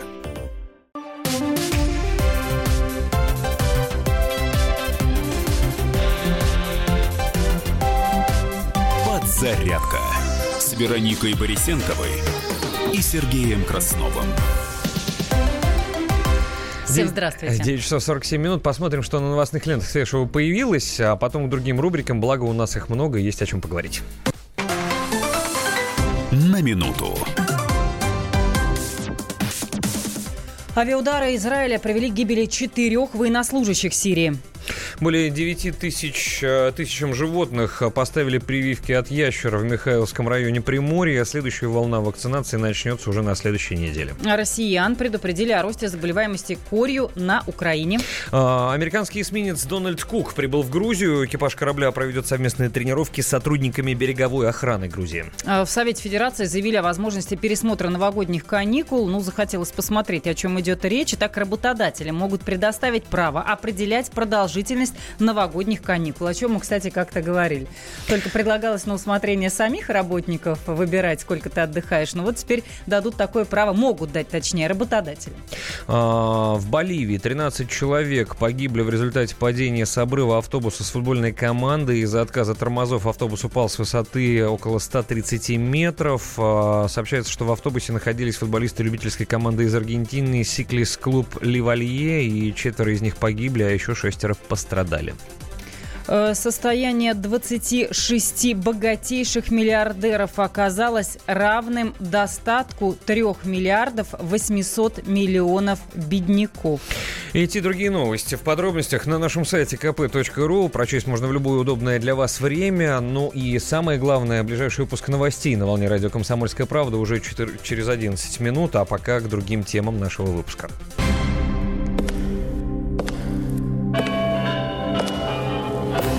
Коридорах власти. Ну и, как всегда, друзья, начало новой недели и на работе в коридорах власти на посту, не побоюсь этого слова, политический обозреватель «Комсомольской правды» Дмитрий Смирнов. Дим, приветствуем тебя, здравствуй. Доброе утро. Доброе. Как выходные прошедшие э, Крещение. прошли? Да, в коридоры Кстати. власти. Да, фотографии в этом году президента не увидел. Говорят, что это было ну, каким-то образом обусловлено. Ну, Владимир да? Путин окунался. Причина есть, но окунался, потому что эта новость была топовой. Вообще, расскажи подробности, как прошли выходные и крещение в том числе. Ну, вот, собственно, крещение, да, Дмитрий Песков, он в прошлом году придумал для таких случаев, как сегодня, такой специальный термин э, дискретной обстановки. То есть вот в прошлом году это было в публичной обстановке, в Нилостолобинском монастыре Владимир Путин купался на крещении, а вот до этого. И в этом году в дискретной, то есть ну, где-то в закрытом, скажем так, от глаз публики месте. И можем предположить, что это, конечно, была резиденция Нового Огарева, чего бы и нет. Там есть храм, кстати сказать. А, ну, понятно, что с выходными. Теперь день сегодняшний. Вообще, может быть, немножечко приложить э, ладонь, знаешь, к колбу и посмотреть вдаль, а какие перспективы у этой недели в коридорах власти. Ну вот посмотреть вдаль гораздо более интересно, потому что где-то сейчас уже, наверное, даже не знаю где, над Екатеринбургом пролетает Синза Абе. Он вот не так давно, хотя, в принципе, несколько часов уже назад вылетел из Токио в Москву. Э, Сегодня он должен ближе к вечеру прилететь, обустроиться и завтра прийти в Кремль уже решать вопрос с мирным договором, а может быть даже какая-то перспектива по островам, про который ведется давно дискуссия. А после него послезавтра, соответственно. Мгм. В Кремль приедет Реджеп Таип Эрдоган, президент Турции, чтобы поговорить про вот эту самую наземную операцию, которую Турция хочет провести в Сирии, в тех местах, где обитают курды, и откуда ушли сейчас американцы, или, по крайней мере, обещали уйти. И вот что с этим дальше будет. Вот такой вот у нас японо-турецкий, э, как, японо-турецкая неделя предстоит, и оба вопроса, конечно, они, не знаю, главные сейчас в мире, одни из самых главных, наверное, правильно сказать. Дима, а ты сам не окунался в прорубь на крещение? Я нет, в этом году я не доехал до проруби. Хотя еще же можно, нет? А, ну, вроде Или да. уже? Да, я, я, честно говоря, не могу сказать, что я силь- сильный эксперт в этом, но я, я тоже не дошел и вообще ни разу у меня не было. Знаешь, хотя у меня однажды а, в одной теплой южной стране была возможность, а, ну, я вдруг подумал, что это какое-то стране читерство. окунуться? Да, читерство и обманы, поэтому я решил этого не делать. А, Дим, спасибо тебе большое за эти рассказы и за эти анонсы. Завтра в это же время ждем тебя в нашем эфире в коридорах власти. Спасибо. Дмитрий Смирнов, политический обозреватель на комсомолке, был с нами на прямой связи. И еще одну тему обсудим, прежде чем послушать песню в конце этого часа. Давайте обсудим. Друзья, одну из новостей э, хотим озвучить. Э, со вчерашнего вечера на- наблюдаем за ней, смотрим на нее, и вдруг стало понятно, что сейчас, наверное, самое время о ней поговорить, тем более, что у нас есть возможность кое-что послушать по этому поводу в прямом эфире «Комсомольской правды». В чем новость, Вероника? Расскажи, пожалуйста. Чиновники дали многодетной семье из Таганрога пособие. Тихо. Здесь, внимание, 47 рублей и 50 копеек. Ты прямо это сказал, знаешь, как задолженность вашего лицевого Да. счета. Да, мне можно идти 47 в колл-центр. рублей. П- 47 рублей 50 копеек многодетной семье из Таганрога. Так вот, за- Пособие. За поддержкой в администрацию обратилась многодетная семья с одним родителем. И вот кроме пособия в 47 рублей, ей, правда, выделили еще 1000 рублей в качестве материальной помощи. 47 рублей. Это чего, пачку батонов можно себе купить нарезных? Э, Сотрудник городской администрации заявил, что у семьи есть доход, который складывается из заработка матери и алиментов на детей, а выплату в 47 рублей высчитали на основе разницы между доходами и прожиточным минимумом. Так, Вот доход так. многодетной семьи пишут 38 тысяч рублей. Судя по всему, да, это выяснили в администрации Таганрога, и чиновники добавили, что семья пользуется всеми положенными мерами социальной защиты населения. А, я просто представляю, знаешь, вот э, с человеческой точки зрения, а не с точки зрения человека, который зачитывает новости, я просто се- себе представляю эту ситуацию. То есть чиновники сидят в своих кабинетах и говорят, слушайте, ну там по закону мы что-то должны... Что-то мы там должны высчитать. Мы там что-то... Посчитай, сколько это получается. Он говорит, сколько у тебя получилось? 47 рублей 50 копеек. А, нормально, выплачивай. Да. Подождите, ни у кого даже в голове ничего не шевельнулось, а, чтобы сказать, слушайте, ну это какая-то ерунда, это какой-то стыд. Это даже не смешно. Может быть, мы пересчитаем, может быть, давайте подумаем еще немного. То есть вот я, я, знаете, я сегодня утром шел на работу и подумал, что в принципе в годах 80-х я такую новость мог бы прочесть про какую-нибудь США с приставкой, чтобы смотрите, какие там живут сволочи вообще. У нас есть э, звук, да, женщины. Но то, что Она- я буду жить в стране, в, в которой такие новости происходят, я, честно говоря, в середине 80-х не Давайте предполагал. послушаем. А, давайте послушаем. А, кто это еще раз давай представим? Это мать, собственно, вот эта самая женщина, она и рассказывает, что случилось. Давайте ее послушаем. Это в январе месяце мне дала ответ администрация на мое обращение о помощи, о том, что я попала затруднительное материальное положение с тем, что у меня с тремя детьми бывший супруг выселил из комнатной квартиры, и мне пришлось взять большую сумму долга, чтобы обеспечить себя и детей хотя бы общежитием. Я долгое время это писала администрации. В течение нескольких месяцев они мне постоянно слали отказы. Ну и вот, наконец-таки, они рассмотрели мое обращение. Может быть, долго в этой ситуации надо разбираться. Мы сейчас по верхам плаваем, да, но вот сумма компенсации 47 47 рублей 50, впечатляет. 50 копеек впечатляет, и мне кажется, что здесь И что-то не так. задуматься. Больше комментариев нет. Песня Ляпис Трубецкой «Ау». Если станешь рыбкой в море, Ихтиандром я на дно сойду. Хоть прячься, хоть не прячься, все равно моя ты. Ду-ду-ду.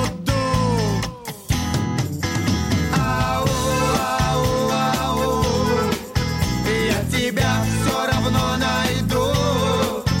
Ау, ау, ау. Эгегей.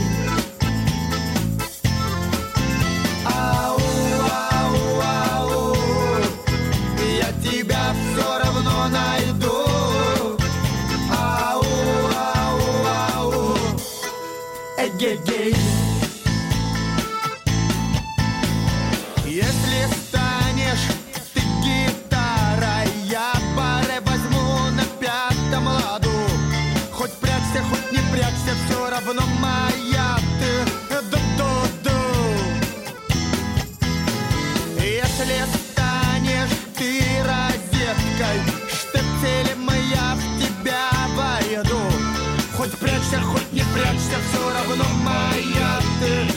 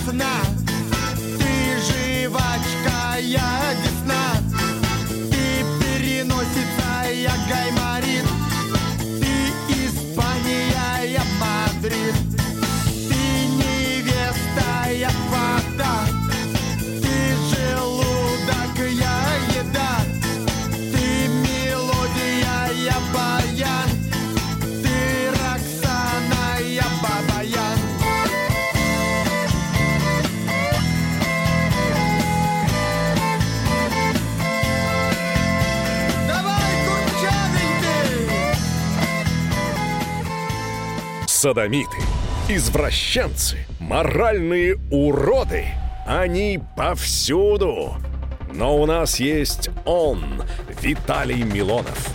Потаскушки и либеральные сетевые хомячки. Закончилось ваше время. Наступает наше время. Наступает программа «Депутатская прикосновенность». Будет жарко, а возможно и больно. Программа «Депутатская прикосновенность» с Виталием Милоновым. Каждый вторник с 9 вечера по Москве.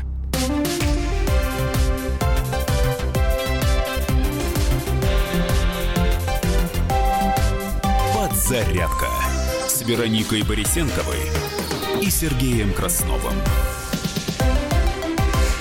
Всем здравствуйте. WhatsApp и Viber 8 Как-то быстро время пролетело, наверное, всему виной Красная Луна. Шучу. Остался час. Я твоя красная луна. 200 ровно 9702. э, Код э, 967. Если в WhatsApp и Viber вы хотите что-то написать, у многих, э, ну, как бы, может быть, даже сказать, возмутила э, эта новость про то, что э, многодетной семье, э, матери многодетной, чиновники выплатили 47 рублей с небольшими копейками в качестве материальной помощи. И вот один из слушателей пишет, говорит, может быть, э, у каких-то, у кого-то из чиновников есть ощущение, что жители России похожи на голубей, кинул их немножко хлебных крошек, вроде гукают, довольны, а махнул на них руками, улетели. Да, Великий Удобно. Немой напишет, за 47 рублей можно посмотреть на еду. Кстати, действительно. Навряд ли купить, но посмотреть можно, да. А, а- а потом еще за это НДС заплатить. Очень интересно, а сколько получает этот сам чиновник Константин вопрошает? Не знаем, Константин. Хороший вопрос. Да, Давайте сейчас э, одну из тем таких э, развлекательных возьмем, расскажем вам, а потом перейдем к другим темам нашего выпуска. Хоть стой, хоть падай. Что в Италии происходит? Там в Италии сотрудникам одного банка разрешили приводить на работу собак. Руководство организации даже сделало специальную комнату, и в ней люди могут работать вместе со своими питомцами. Прекрасно. Это в Милане происходит, да, проект называется «Собаки на работе», и это эксперимент, там сотрудников офиса, э, собственно, собак э, разрешили приводить на работу, и офис банка находится на четвертом этаже, специальную комнату обустроили, А, там все необходимое для животных есть, видимо, пеленочки вот эти, да, впитывающие, ну, я так предполагаю, потому что четвертый этаж, не находишься туда-сюда. Вот, несмотря на множество уступок хозяевам четвероногих, правила сосуществования с животными на работе весьма строгие, не просто там монархия какая-то царит, а, а работники просто обязаны следить, чтобы собаки всегда были на поводке, не приближались к столовым, переговорным и уборным комнатам. Ну, то есть из комнаты из этой они выходить не могут, только если на поводке с хозяином. Также для них предусмотрены отдельные лифты. Ого! Построили Э, специально. И там табличка только для собак. А знаешь почему? Потому что подумали и о людях в том числе. А, чтобы люди, у которых есть аллергия, не страдали. Или те, которые боятся собак. Ну, логично, да. Тоже сделано. Идея проекта в чем? Не просто так, чтобы про них в новостях написали, а снизить стресс в рабочем коллективе и изменить атмосферу в лучшую сторону. Ну и опять-таки уровень социализации и продуктивности сотрудников говорят, что повышается, но дети, животные, давайте будем откровенны. Действительно, как только появляется какой-то животное, вокруг него сразу толпа людей, все хотят потеребить, за ухом почесать, и сразу настроение как-то повышается, и это всегда притягивает внимание. Дети, животные и телевизор. Вот, пожалуй, три основные вещи, которые притягивают... Ну и красивые женщины, конечно, куда же без этого. Да, у нас, кстати, сотрудница год назад приводила свою прекрасную белую собаку на работу. И все, конечно, как понабежали, как стали делать фотографии, селфи, все это размещать. И было очень весело. А, друзья, вот вы как считаете, вы вам нравится, а, если бы на работу приводить своих домашних животных и вместе с ними работать и тусить? WhatsApp и Viber можете написать 8967 200 ровно 9702. Мне кажется, это поветрие уже, кстати, не с Италии началось. а Есть специальные даже такое, э, такое движение, забыл, как оно называется. Люди своих домашних питомцев на работу привозят. И я тоже думал, может мне своего тоже привезти сюда? Что у нас с Давай, тобой а что будет? он тебя приучен, мне кажется, ко всем делам. Это да. Вот, это да. воспитанный парень. Но он хрюкает. Наверное, весь в хозяина. Ну, ну, хрюк- хрюкает, но хрюкает, ничего. да. Живые звуки. Кстати, да. Молодец, Да. действительно. Подумаем на эту тему, пока перейдем к другим темам нашего выпуска. Давайте обсудим. Коротко хотелось бы вам рассказать важную вещь, которая так или иначе связана со спортом, и со спортом номер один в мире, который называется футбол или сокер. Мгм. А когда сборная России проигрывает, многие называют его сосер. Шутка такая.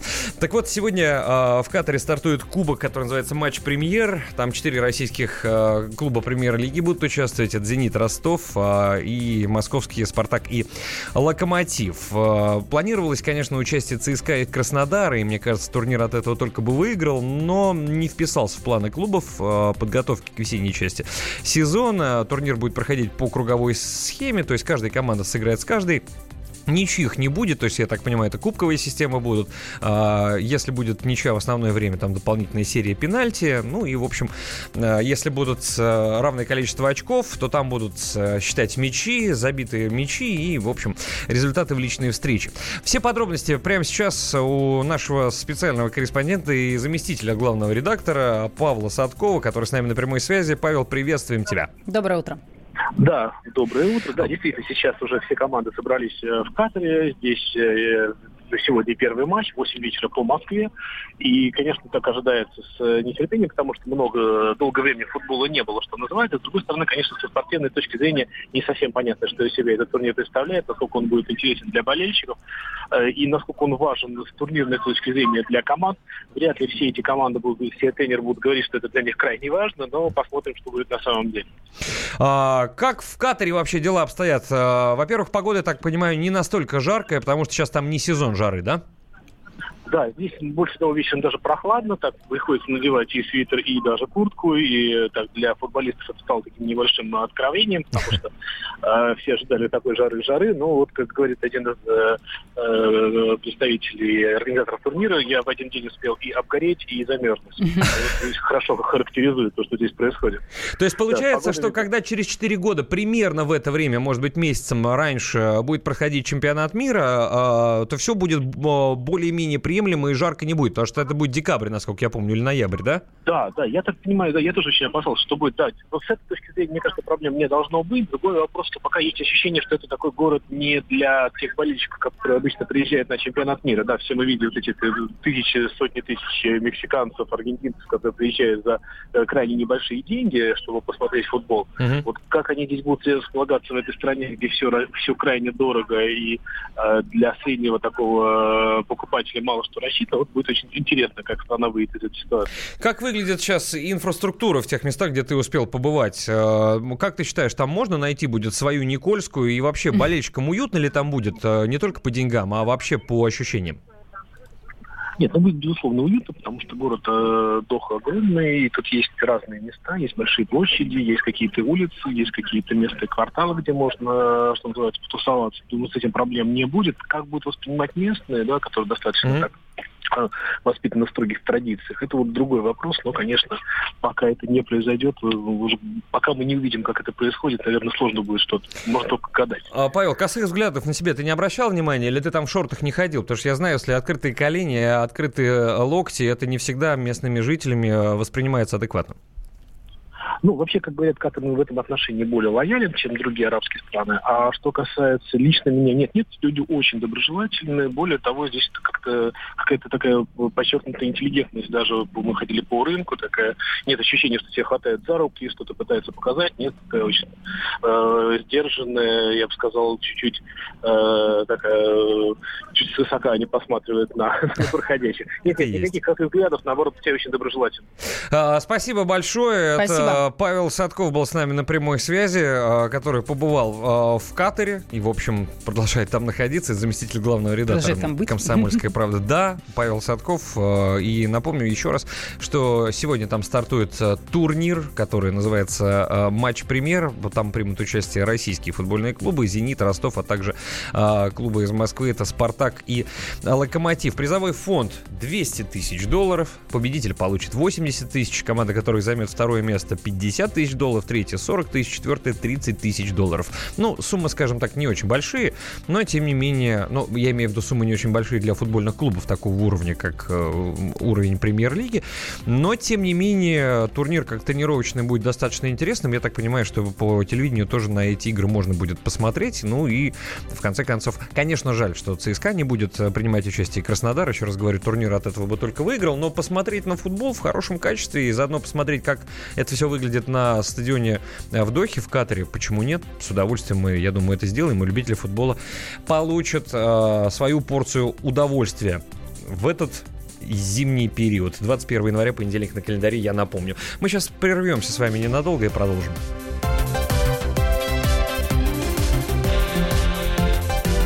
Подзарядка с Вероникой Борисенковой и Сергеем Красновым. Деньги – лучший подарок, а личные деньги – лучшая программа. Что происходит в экономике и как это влияет на ваш карман? Разбираем с экспертами по будням с часу дня по Москве в программе «Личные деньги».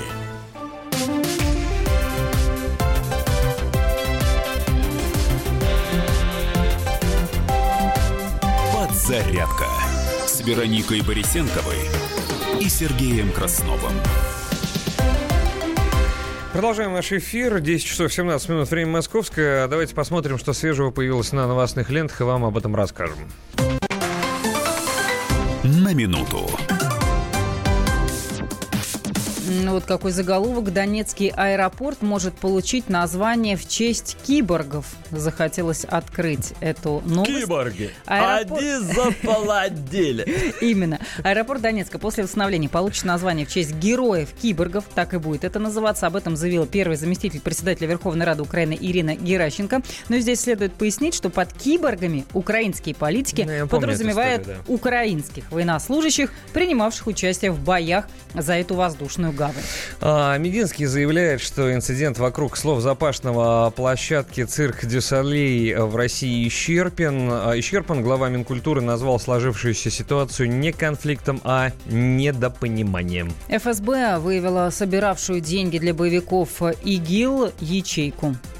Минкультура за пять лет получила 28 обращений от недовольных матом на сценах театров. И Владимир Мединский уверен, что мат на сцене и в кадре – это безобразие. Более 20 тысяч человек были отправлены под домашний арест в России в прошлом году.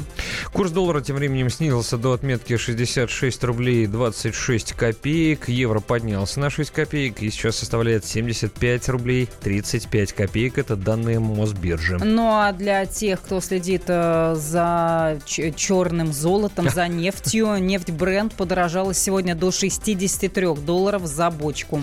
Более 40 детей отравились в санатории в Пензенской области. Трое из пострадавших сейчас доставили в больницу. Эти и другие новости в подробностях на нашем сайте. Э, хорошо известен вам его адрес kp.ru. Новости прочесть можно в любое удобное для вас время. Если временем не располагаете, дождитесь ближайшего выпуска новостей на волне радио «Комсомольская правда». 11 минут, даже меньше до него осталось. «Дави на газ». И снова надавим на газ, и снова с Кириллом Бревдо. Это наш любимый автообозреватель «Комсомольской правды». Кирилл, приветствуем тебя. И вам привет. Что у нас на, на дорогах нового происходит? А, какие автомобили будут появляться в ближайшее время? Может быть, расскажешь сейчас об этом? А, расскажу кое э, о чем другом. А, но это связано с новыми автомобилями, безусловно. Uh-huh. А новость заключается в том, что Hyundai подписал постановление, не постановление, как правильно сказать. Договор? В общем, да, Э, будут э, у нас в России собирать двигатели для автомобилей. Вот э, у нас О. есть уже производство в Питере, где, собственно, делаются разные модели ну как разные Hyundai Solaris и Hyundai Creta делаются, ну так. и две модели Kia. Соответственно, а речь идет о том, что сейчас эти моторы для этих автомобилей, они поставляются к нам из Китая. То есть там тоже есть китайское производство, свое родное хендовское. Машины, соответственно, комплектуются моторами оттуда. Но а, соответственно, для того, чтобы а, в дальнейшем наращивать уровень локализации, будут моторы делать уже непосредственно у нас. Построят, а, я так понимаю, отдельное производство, отдельный завод силовых агрегатов, видимо, тоже в Питере, чтобы упростить логистику. И моторы у российских Hyundai будут тоже российские. На самом деле, по этому пути уже прошел благополучный Volkswagen, который в Калуге сделал производство а, тоже моторное производство, и, например, все моторы для полоседанов, которые у нас выпускаются, они тоже у нас местного разлива. То есть делаются прямо не отходя от кассы, ставятся эти машины, и все прекрасно ездит. А, прекрасная новость, ну и в виде шутки, наверное, сообщение одного из наших пользователей и слушателей, что нового соберут с автомобилистов. Ничего нового не появляется пока? А, в каком смысле? Что нового ну, какие-то соберут с автомобилистов нового. Никаких новых штрафов Дань не придумали, да? Дань, мзду, в конце концов. Ну вот мы давно уже обсуждаем, что хотят э, сделать порог, э, э бесштрафный порог хотят уменьшить до э, 10 км в час, то есть сейчас можно до 20 нарушать смело э, нарушать бесплатно, соответственно, нужно будет нарушать э, э, за деньги э, следующим, следующим этапом. То есть у нас двинется вся сетка штрафов, как я предполагаю. То есть э, у нас э, оставят, наверное, минимальный штраф, но он теперь будет за другое прегрешение, то есть от 10 до 20 км в час. Соответственно, все другие штрафы, скорее всего, просто поднимутся на уровень вверх, и, соответственно, все это будет стоить немного дороже. Э, придется еще более аккуратно ездить, чем сейчас. А, Кирилл, спасибо тебе большое, в том числе за эти новости, и за то, что выходишь в эфир с завидной периодичностью. Автообозреватель «Комсомольской правды», его рубрика «Дави на газ» была вместе с нами к другим темам. Давайте обсудим. Не так давно спросили мы у вас через WhatsApp и Viber 8967 200 ровно 9702. Как вы считаете, домашних животных приводить а, на рабочее место хорошо ли или плохо? Понравилась ли вам бы такая затея? Оттолкнулись мы от новости, что э, в Италии в одном из банков оборудовали специальную комнату, отдельный лифт сделали для сотрудников с животными, чтобы те, у кого аллергия или те, там боятся собак, э, ни в коем случае не чувствовали себя дискомфортно. И вот несколько э, сообщений зачитаем прямо сейчас. Э, здравствуйте, у меня некоторые коллеги периодически начинают обсуждать своих домашних питомцев, причем с таким упоением, что начинает тошнить. Я думаю, приводить домашних животных на работу это вообще маразм. Сразу видно, у слушателя нет домашнего животного. А, может быть, кстати, потому что вот когда у меня не было домашнего животного, это одно состояние. Когда а, появляется, я сначала очень сопротивляюсь. Я вообще ретроград и не люблю изменений каких-то, да, вот я люблю по накатанной, когда у меня в голове какой-то алгоритм работает, и, и думать не надо. И потому что я весь в своих мыслях, мечтах каких-то вечно нахожусь. Вот. И если когда-нибудь э, я иду по дороге, там, допустим, и там какой-то что-то перекопали, у меня диссонанс, коллапс происходит. А как дальше жить? А что случилось? Вот то же самое. Там я привык жить по одному расписанию, а тут собака, а ему тоже в туалет хочется. Понимаешь, и нужно вставать, и, и ты за кого-то уже ответственен. И тут уже другое совершенно. Сначала я сопротивляюсь, а потом начинаю даже как-то от этого кайфовать. И привязался уже. А у нас приводить животных на работу запрещено. Штраф 50 тысяч рублей. Ну, пишет об этом слушатель. Правда, не пишет, где он работает Правда, не какого размер города. заработной платы при этом. Да. Потому а... что если ты зарабатываешь 30, а штраф 50, ну, то я думаю, что да. Вы напишите, да, где это у вас запрещено. А вот другой слушатель абсолютно поддерживает. Отличная идея. Помню, я приводил своего лабрадора Дональда на работу. Это заряд позитива на целый день у всех. Дмитрий Тверь. А, Антон из Ставрополя написал, я против животных на рабочем месте, потому что это очень напрягает. Друзья, спасибо за то, что откликнулись. Видите, совершенно разные точки зрения бывают, но вот если брать пример э, итальянских э, коллег, не знаю, там наших э, сопланетников, то они же не просто так сказали, все можно, они продумали все как следует, оборудовали специальную комнату, строгие правила, и, может быть, эксперимент этот удастся. Вот. Я думаю, что они сделали все, чтобы люди, которым это не нравится, практически ничего и не почувствовали. А если им что-то не понравится, то профсоюзы станут на их сторону, и там будет буча, и всю эту лавочку быстро прикроют. Ну вот, кстати, наша слушательница пишет, а я сегодня взяла собаку на работу, это необходимо. Сидит тихонько, не видно и не слышно. Слушайте, какая прелесть. У меня одна знакомая радиоведущая, ей не, не, не на кого было оставить небольшую собачку, там той терьерчик какой-то был. И вот она прямо вот на столе между, между микрофонов ходила. Но так как это была маленькая собачка, то есть девочку было через YouTube очень любопытно наблюдать, потому что она говорит в микрофон и, и постоянно за собакой таскает вот эту пеленочку, чтобы, не дай бог, что-нибудь там не, не прохудился, чтобы песик. А, ладно, повеселились немножечко, поулыбались. А, давайте сейчас проанонсируем одну тему, которую после новостей также продолжим обсуждать. Впрочем, мы ее уже обсуждали. Давайте напомним, что не так давно суд в Грозном обязал компанию «Газпром» списать долги жителей Чеченской Республики за газ. Сумма долгов 9 миллиардов рублей. В прокуратуре отмечают, что задолженность это стала, я процитирую, безнадежной к взысканию. И пресс-секретарь главы республики Алий Каримов назвал это решение справедливым. «Газпром» заявил о намерении обжаловать его решение это, но, в свою очередь, депутаты Смоленской областной думы обратились в прокуратуру с просьбой рассмотреть возможность списания долгов за газ жителей региона, и они не, не одни. В Чувашии тоже а, депутаты обратились и говорят, подождите, секунду, все круто, но... Мы тоже так хотим. Хотите ли вы? Вот в чем вопрос. И надо друзья. ли это делать в России? К чему это приведет? А где это еще где происходит? Вот я... я не знаю, какой зарубежный, правда, опыт. Есть ли такая практика списания э, давних долгов. Это непростая не ситуация. Конечно, вот так вот, знаешь, с точки зрения обывателя, я, я тоже был бы не против. Спешите, у меня их, правда, нет. А вот тех, у кого их не было, я говорю, вот приводил пример, автобус едет, да, заходят люди, пенсионеры, еще какие-то там э, скребут копейки, э, лезут в кошельки, оплачивают проезд, потому что они законопослушные граждане, потому что, ну, как бы, если у меня нет денег, я иду пешком, да, а они находят эти деньги, едут на автобусе, и вдруг заходит человек, и как многие слушатели нам писали о том, что э, очень часто платят не те, у кого нет денег, а те, у кого деньги есть, просто они не хотят это делать. И вот заходит человек, прилично одетый, в новых башмаках, в лакированных, вот, э, дорогие часы, а может быть даже автомобиль автомобиль от BMW, который у него, ну, просто заглох. Он заходит и не платит. Вот как себя чувствует при этом пенсионеры? Вот мы не будем себя так чувствовать, как люди, которые платили и, и исправно, а, и, а другим взяли и все списали. Но вот с этой точки зрения, может быть, не сильно углубляясь в экспертную оценку, WhatsApp и Viber 8967 200 ровно 9702. Ваше отношение надо или не надо? Может, здесь будет как с собаками и животными на рабочем месте? В принципе, так и получается. Кто-то говорит, да, круто, давно пора, молодцы, а кто-то говорит, ни в коем случае. А те, кто платил тогда, чего им? Они же тогда платить перестанут. Ну и есть риск того, что люди перестанут платить, э, будучи уверенными в том, что а, все равно через пару лет долг спишут. Ну, это типа как, знаешь, там протестное какое-то такое отношение. Ах так? Я платил, а мне за это ничего, а не платили, а этим, этих по погладили? Да-да, я тоже нифига ничего делать не буду. Может быть и такое. После выпуска новостей продолжим. Подзарядка с Вероникой Борисенковой и Сергеем Красновым. Бутылка «Шато Марго» 1787 года. 225 тысяч долларов. «Феррари 250 Теста Росса» 1957 год. 12 миллионов долларов. Картина Ван Гога «Портрет доктора Гаше» 1890 год. 80 миллионов долларов. Есть вещи, которые со временем становятся ценнее.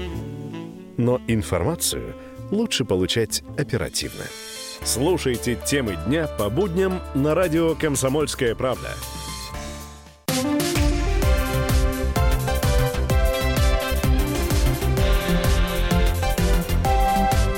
Подзарядка с Вероникой Борисенковой и Сергеем Красновым. Ну что ж, друзья, давайте продолжать наш эфир. И еще раз напомним, что мы э, с вами с 7 утра до 11 по московскому времени всю эту неделю. А Михаил Антонов, Мария Баченина на следующей неделе. Их программа «Главное вовремя» никуда не денется. Выйдет вовремя. Да, но есть и другие э, программы в эфире «Радио Комсомольская правда», о которых мы вам рассказываем с утра пораньше, чтобы вы были в курсе нашей программы и анонсируем самые интересные. Не переключайтесь. Антон Росланов, ведущий радио «Комсомольская правда», с нами на прямой связи находится. Это еще и ведущий программы «Особый случай». Антон, приветствуем тебя, здравствуй. Сергей, Вероника, привет. Доброе. О чем сегодня будет особый случай? Какой на этот раз будете рассматривать? Ну, как всегда, коллизии непростые, жизненные рассматриваем. Мы сегодня в 5 часов вечера по московскому времени приглашаем вас к разговору о том, что происходит прямо сейчас в одной семье, которая живет в Татарстане. Там женщина узнала о том, что у нее сложный диагноз, онкология. А у нее есть ребенок, у нее есть сын, и она, узнав об этом диагнозе, задумалась, а как же он будет жить после того, как она умрет. И чуть ли не стала искать уже новую семью для этого ребенка. Uh-huh. А, история получила очень громкую огласку, все об этом узнали. Безусловно, семьи э, все сочувствуют, там подключилась даже Анна Кузнецова. И в итоге, а вот что, собственно, в итоге, 17 часов по московскому времени мы обязательно вам расскажем. Заинтриговал. Спасибо большое. Антон Росланов, наш коллега, ведущий радио «Комсомольская правда». Особый случай. Сегодня в 17 часов, сразу после выпуска новостей. Не пропустите, будет очень интересно. Давайте обсудим. Но мы продолжаем с вами обсуждать тему списания долгов за ЖКХ в России. Которая... Возможно ли это? Во-первых, возможно ли это, но понятно, что многие этого хотят. Я не говорю, что все, но, по крайней мере, в Госдуме Российской Федерации предложили списать так называемые невозвратные долги по ЖКХ, причем по всей России, а не только в Чечне, как это надысь произошло. Ну и многие депутаты, в том числе и член Комитета Государственной Думы по охране здоровья, депутат от КПРФ Алексей Куриный, призвал списать со всех жителей России невозвратные долги за ЖКХ. И, э, Долгов много у нас просто по стране, и в Чечне много, и, видимо, там в других какие-то регионах. вообще миллиардные.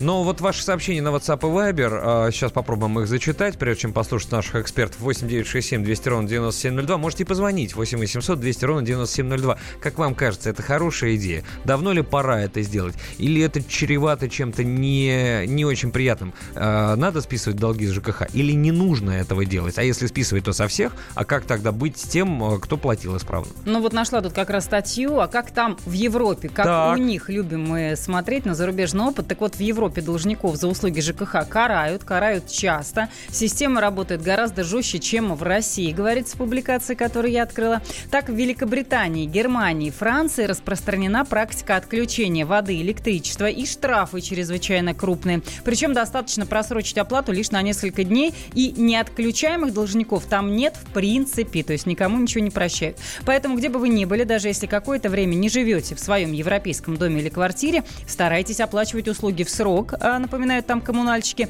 Пользуйтесь возможностью оплаты онлайн, а она есть во всех странах Евросоюза, иначе по приезду могут ждать неприятные сюрпризы в виде отключенных коммуникаций. И еще в ряде э, стран действует автоматическая система оплаты. Каждый месяц с вашего счета списывают нужную сумму. Это удобно, так как вам не нужно думать о том, оплатили ли вы коммуналку или нет. Но это, на самом деле это и у нас есть автоплатеж. Если вы, правда, захотите к этому подключиться? А, решение в Чечне разгрузит а, судебных исполнителей от нереальных долгов, пишут нам наши слушатели на WhatsApp и Viber 8967 200 ровно 9702. А, дальше, а лучше, вот, кстати, интересное мнение, прям порадовал меня наш слушатель или слушательница, лучше списывать долги своим, чем помогать финансово сторонним странам.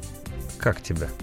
Ну, тоже Мы же очень часто слышим новости, что там дол- право, да. долги э, такой стране простили полностью, такой стране простили полностью, тут забыли, там забыли. Да, причем там многомиллиардные тоже суммы. А, так, вот э, есть у нас большая публикация на сайте, как раз посвященная Вот. этой теме, этой инициативе, и очень много здесь комментариев. Пишет, э, не знаю, мужчина, женщина, но неважно, соседи не платят лет 20 и ничего, а сейчас вдруг простят, я тогда тоже платить не буду. Это то, о чем ты говоришь, что Ну будут, вот. конечно, смотреть на вот этот вот пример. А, Исходя из прочитанного, пора перестать оплачивать коммунальные платежи вообще. Вот опять-таки. А вот Ольга наша, кстати, пишет, а, говорит, тем, кто не платил, простить, а всем платившим вернуть. А? я предлагаю простить россиянам долги по кредитам, как африканским и прочим народам. Даешь прощение по всем кредитам. Восклицательный знак. Ну, это вот продолжение той же самой темы. А, интересные, кстати, э, э, сообщения. Очень много их. э, Вот, поймал. Я думаю, Россия может это сделать, правда, с небольшими оговорками, пишет наш слушатель. Профицит бюджета э, 3,3 триллиона рублей за 2018 год, значит, деньги есть. Низкий рейтинг надо поднимать. Вот такое мнение. Э, Вот мнение Марины. Интересно получается. Выходят тарифы на ЖКХ такие, что если население целой республики не платит, то «Газпром» и прочие все равно живут безбедно. То есть те, кто платит, платят за себя и еще за десятерых. Теперь предлагают списать долги тем, кто не платил. А остальным как быть? Верните нам наши деньги и сделайте тарифы такими, чтобы все платили. Если вам э, тяжело набирать сообщения, долго и неохота, вы можете позвонить нам 8 800 200 ровно 9702. А давайте пока мы сейчас э, послушаем э, некоторых экспертов. Вот Антон Шабанов, экономист, э, высказался по поводу вот этого возможного списания долгов по ЖКХ. С экономической э, точки зрения любое списание это всегда минус, это всегда какая-то потеря, какая-то утрата прибыли, какого-то объема денежных средств, это всегда отрицательно сказывается на финансовых показателях, поэтому любые такие вот требования просто взять и списать, это такой больше политический популизм, на самом деле, чем какая-то экономическая реальность и экономическое обоснование. Что касаемо ситуации в Чечне, то все-таки там это решение принял суд, не стоит забывать, и там были вполне себе законные юридические обоснования, то есть там и прошествие э, положенных трех лет, как там а, это все не списывалось, да, то есть там действительно такие долги, которые уже востребовать просто невозможно. Это также будет минус, но там произошло именно списание, потому что уже были нарушены все сроки. Экономист Антон Шабанов своим мнением был у нас в эфире. На всякий случай, если вы недавно включили свои приемники, напомним, что а, в Дагестане уголовное дело возбуждено, а, в том числе вот а, новость касается нашей темы, из-за необоснованных долгов за газ. Незаконные начисления обнаружены уже во втором районе республики. Прокуратура возбудила уголовное дело. Статья называется «Мошенничество, совершенное организованной группой, либо в особо крупном размере из-за начисления долгов необоснованного за газ жителям э, Каякитинского района и возбудили дело после проверки. Ее провели совместно с МВД и ФСБ по республике. До этого дело уголовное возбудили из-за таких же нарушений и в других районах. А, Там же за газ долги превышали 422 миллиона рублей. Сотрудники ведомства выясняли, э, что только, выяснили, что только за два месяца на 2018 года абонентам необоснованно начислили за газ более 36 миллионов рублей. Вот мнение Елены. А, Непонятно, как люди умудряются копить долги за ЖКХ в моем мегаполисе. Если не заплатишь за воду, электроэнергию, газ в течение двух месяцев, то эти услуги перестают предоставляться путем отключения от общего потребления. Правда, тут же ей отвечает э, другой, э, видимо, э, ну, человек, который, я читаю публикации на нашем сайте. А, на сайте, да. Да. А как вы представляете отключение отопления в многоквартирном доме от единой системы? Даже если и обрежешь батареи, то заморозишь соседей через некапитальные стены, а то и стояки, особенно в квартирах Сибири. Вот, кстати, Алий Каримов, пресс-секретарь Ра- Рамзана Кадырова, уверен, что судебное решение о прощении там, 9 миллиардов долгов э, справедливо и соответствует сложившимся обстоятельствам.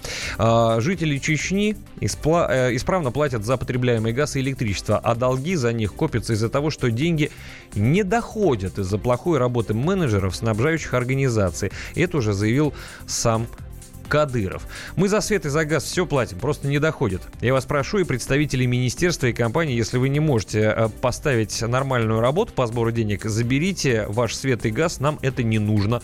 Потому что каждый раз обвинять мой народ и меня в том, что мы такие плохие, это неправильно, считает глава Чечни. Посмотрите правде в глаза, продолжает он, и скажите, сколько у вас проблем здесь и почему вы не решаете эти проблемы.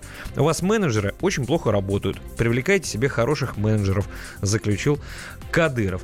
Также, кстати, ну, будем откровенны, насмотревшись, если можно так сказать, на Чечню, депутат из Смоленска Андрей Шапошников обратился в прокуратуру по поводу списания долгов за газ жителям Смоленской области. Ответ пока не дано, но мы будем следить за развитием ситуации. Ну, а, собственно, сейчас мы послушаем мнение Алексея э, Владимировича э, Куринова. Это член Комитета Государственной Думы по охране здоровья, депутат от э, КПРФ, который был в нашем эфире. Мы с ним пообщались, и вот что он сказал. Ну, дело в том, что на сегодня существует правовой механизм, который позволяет ответчику, в случае, если на него подается в суд, применить право исковой давности и, соответственно, аннулировать все долги за пределами трех лет. Другое дело, что для этого нужен судебный процесс, и для этого нужно обращение кредитора. Чем, к сожалению, в последнее время ресурсоставляющие организации не занимаются, то есть они не занимаются взысканием долгов, пропускают сами соответствующие сроки, накапливают вот эти долги, которые во многом виртуальны, выставляют их гражданам, заставляют платить, хотя, еще раз повторю, если они обратятся в суд, любой гражданин гражданин может заявить о сроке исковой давности и все долги за пределами трех лет списать, что, собственно, по обращению прокурора было сделано в одном из регионов Российской Федерации. Там несколько есть моментов, но действительно большинство из этих долгов имеют длинные хвосты гораздо больше трех лет. Не было до этого практики, когда от неопределенного круга лиц обращался прокурор для того, чтобы эту задолженность аннулировать. Вопрос в том, что сами ресурсоснабжающие организации обязаны были подать в суд. Если бы на руках у них был исполнительный лист, ни о каких сроках уже речь не шла. Они сами пропустили сроки, плохо выполнили свою работу, а теперь пытаются задним числом жителей пускать те деньги, которые им не положены. Алексей Владимирович Куриный, член Комитета Государственной Думы по охране здоровья и депутат от КПРФ, был у нас в эфире, высказался на эту тему. Что считаете вы? WhatsApp и Viber. 8 967 200 ровно 9702. Нужно ли вот это списание долгов за ЖКХ всем жителям России или вот Чечне простили, да и будет, в общем, с нас? Вот Яков пишет, списать-то долги это полдела, надо тарифы снизить раза в 2-3, потому что они не соответствуют уровню зарплат большинства населения. А, у нас газ как продукция одной очень известной корпорации по производству телефонов, и в том числе, казалось бы, сделай дешевле и купят все, а нет, могут позволить себе только избранные. Эмиль нам написал, а, коротко звонок по телефону 8 800 200 ровно 9702. Армен на нас дозвонился, здравствуйте. Алло, здрасте. Здрасте. Вот э, вы хорошую тему подняли, да, как раз именно болезненную, что отключает людям воду, газ, там, э, свет. Вы знаете, я хочу всем людям сказать, что это незаконно, чтобы не разрешали. Только суд имеет право э, отключить. Вы знаете, очень много, вот у нас тоже было так, что было очень много э, долгов, они отдали суд, а суд э, обязал выплатить, выплатить вместо тысячи, 10 тысяч рублей, там, тысячу рублей. На самом деле получается, что от государства тут местные получают по рублю, а нам продают по 7, по 8 рублей. Понятно Понимаете? ваше мнение. Да, спасибо. Спасибо большое, спасибо. Армен, что вы дозвонились. Э, мы сейчас вынуждены будем ненадолго прерваться. У нас небольшой перерыв, после чего будем подводить итоги, ну и прощаться, и слушать музыку, и продолжать и жить эту жизнь и этот сегодняшний день, конечно, с обновленной Вероникой Борисенко. Это «Подзарядка».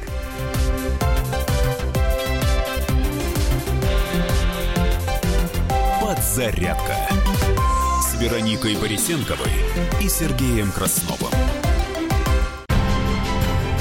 Будьте всегда в курсе событий. Установите на свой смартфон приложение «Радио Комсомольская правда». Слушайте в любой точке мира. Актуальные новости, эксклюзивные интервью, профессиональные комментарии. Доступны версии для iOS и Android. «Радио Комсомольская правда» в вашем мобильном.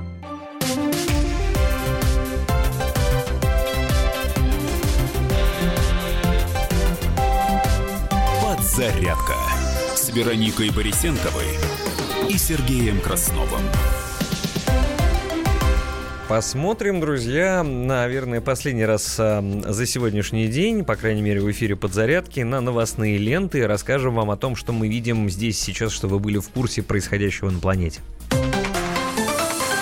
на минуту. Российские корабли ВМФ взяли на сопровождение два американских эсминца в Балтийском море. Митрополит Новосибирский и Берский Никодим, который возглавил Новосибирскую митрополию Русской Православной Церкви, в конце прошлого года призвал прислушаться к общественному мнению по вопросу установления памятника Иосифу Сталину, который местные активисты намерены установить в Новосибирске этой весной. Представитель РПЦ отметил, что у каждого правителя есть как положительные, так и отрицательные черты. А Сбежавшие из якутского дет- детского садика девочки получили обморожде- обморожение и переохлаждение. Мэра Усть-Илимска отправили в отставку. Вакиль Тулубаев 16 января подал заявление о сложении полномочий. Одного из лучших наездников в мире убил бык во время Родео. Следствие возбудило уголовное дело в связи с отравлением семьи угарным газом в Калуге. По предварительным данным, причиной стало неисправное оборудование. В московском метро пассажира этим утром ранили ножом. А, Посты охраны организовали э, на время подрывов затора на Бурие в Хабаровском крае. Это река такая. Жители также оповестили о предстоящих работах через СМИ и бегущую строчку по телевидению. В результате авиаудара Израиля погибло четверо сирийских военных. И еще одна новость на лентах. В целом жертвами израильских ударов в Сирии стали 11 человек. Ну а наш спортсмен Корякин заявил, что Дакар 2019 э, стал для него психологически самым сложным. После четырех этапов спортсмен возглавлял общий зачет, однако на седьмом спецучастке попал в аварию. Эти и другие новости в подробностях всегда можно прочесть на нашем сайте kp.ru в любое удобное для вас время. До ближайшего выпуска новостей менее 11 минут, а мы пока посмотрим на другие темы. Давайте обсудим. А тема-то у нас, по сути, была та же самая. Если подводить итоги, так мы и не пришли к общему знаменателю. Но большинство не поддерживает идею списания долгов, какие бы причины не были. Вот, собственно, еще одно сообщение тому подтверждение. Нет уж, пусть платят. А чем они лучше меня? Я платил, пусть и они тоже платят. А я, может быть, голодал, но платил. А, получается по факту, что южники э, сидят у нас на шее. Мы их должны обрабатывать и платить, платить, платить за них. Таковы, э, така такова сейчас политика, пишет нам Константин через э, WhatsApp. Ну что же, друзья, можно читать огромное количество сообщений, которые от вас пришли, но главное одно. Э, мнения однозначного нет. Кто-то считает, что это хорошо, кто-то считает, что нужно посмотреть. Более того, наши эксперты в эфире сегодня рассказывали о том, что нужно посмотреть динамики, как будет продолжаться эта обстановка, потому что... Ну и вот чем это- закончится история, потому что даже в Чечне пока еще рано ставить точку, так как «Газпром» а, намерен обжаловать это решение суда Грозненского. Может быть, никто еще никому ничего не спишет. Будем э, наблюдать за развитием событий, в том числе и мы здесь на радио «Комсомольская правда» и в издательском доме «Комсомольская правда», конечно же, будем делать. Ну и завтра другие темы также обязательно с вами затронем. Нам интересно знать всегда ваше мнение. Спасибо за то, что звонили сегодня и писали. И на WhatsApp и Viber, и на студийный номер телефона. Ну и, кстати, через э, наш видеочат, не побоюсь этого слова, в YouTube, Игорь напишет, продолжим мысль Сергея про обновленную Веронику.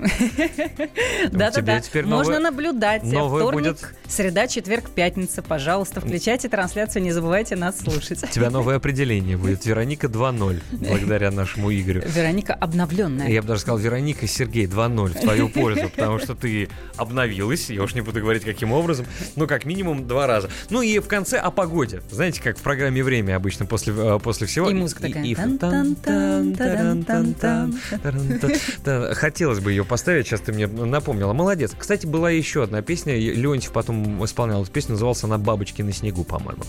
Сначала это была музыка, а потом забыла. Не помнишь. Забыла, да, Завтра вспомним, поставлю помню. себе крестик. Давайте немножечко расскажу о погоде, потому что это важно. Э, Нас с вами в понедельник э, ожидают морозы до 10 градусов ниже ноля. Это, во-первых, а, будет облачно, об этом а, представители гидромедцентра сообщают, ну и жители гостей столицы. Синоптики предупреждают о гололедице и небольшом снеге, поэтому будьте предельно осторожны, особенно водители, нужно быть бдительными во время движения на дорогах. Действительно достаточно скользко. Ветер северо-западный, порывы до 10 метров, это ощутимо. Ну и напомню, что в течение недели в Москве ожидаются сильные морозы, до 20 градусов. Температура начнет падать а, лишь к вечеру понедельника. Понедельника. Ну а в ночь на 22 января ожидается уже до минус 16 градусов, днем до минус 12. Поэтому э, сейчас давайте послушаем ведущего специалиста Центра погоды ФОБУС, это Евгений Тюшковец, который тоже нам рассказал про сильные морозы, которые ожидают москвичей э, на этой неделе. Предстоящую неделю жителей Центральной России ждут настоящие арктические морозы. Уже в ночь на понедельник начнет прорываться холодный атмосферный фронт с интенсивными зарядами снега и порывистым ветром. А днем регион окажется в тыловой части североатлантического циклона, который и откроет беспрепятственный доступ арктическому воздуху. Температура в Москве в течение суток понизится до минус 7, минус 12, ну а вечером морозы продолжат крепчать. Во вторник и среду температурный фон достигнет дна морозного колодца. Большая часть Европейской России окажется в мешке арктического холода. Вероятность осадков сократится до минимума. Ночами ударят морозы до минус 20-25 градусов, ну и днем не выше минус 12, минус 17, что аномально холодно и на 9-10 градусов ниже положенной для конца января климатической нормы. Холода начнут отпускать во второй половине недели, когда активизируются снежные атлантические циклоны, и среднесуточная температура лишь к выходным с трудом, но постепенно вернется в свое климатическое русло. А, спасибо большое эксперту. Про дно морозного колодца мне понравилось. Дно морозного колодца. Я запомню. С утра в понедельник, наверное, хорошо. Евгений Тишковец, ведущий специалист Центра погоды ФОБУС, был с нами на прямой связи. Впрочем, и в субботу утром тоже хорошо дно морозного колодца помогает после, после вчерашнего, я имею в виду. А, наши слушатели, кстати, написали а, минус 20, сильный мороз, ржу не могу. А, вы знаете, я вам коротко могу сказать. Дело в том, что к чему привык человек. Вот здесь для меня минус 20, допустим, я не, не сильный холод. Но я помню прекрасно времена, когда я там год жил в стране рядом с Катаром, да, там в Арабских Эмиратах, и был потрясающий момент, когда там 18 градусов с плюсом в январе, приезжают люди из Сибири, а, купаются на пляже, в плавках загорают, плюс 18. Да, теплый там этот э, Персидский залив, это же, в общем-то, кастрюля мелкая, по большому счету, не какой-то, не океан даже, Персидский залив. А мы, люди, которые там уже год прожили, ну, по крайней мере, девки наши, в пальто мимо ходят. И они русские, понимаешь? Это русские в, в плавках, и другие русские идут по, по набережной. И, естественно, русские, которые приехали из Сибири, смотрят на вот этих, и смотрят на наших девок, как на идиоток. А девки смотрят на них и говорят, ну, блин, поживи здесь, потом я посмотрю. То есть все, зависит от того, где ты живешь и к чему привык. Да, я согласен, минус 20 не самая большая температура. В Якутии вон минус 54, э, 44, прошу прощения, дети в школу ходят. Но чего тут смеяться? Надо просто try walking in my shoes. Ой, Как- отлично. как сказали бы, Как да? сказали бы Под- Depeche Mode. Да, и спели бы. Но это идиома, по- почувствуй себя а, в моей шкуре немножечко. Друзья, давайте заканчивать. Закончим мы с песней. В 2003 году в этот день распалась известнейшая группа Bee Gees. Но мы ее помним. Помню, у меня была пластинка у родителей виниловая. И где она сейчас? Ну, где-то. Но песни помню. Пару а еще минут- Треджеди, помните? Пару была? минут есть у тебя свободных? Я тебя приглашаю на На танец. танец. До свидания.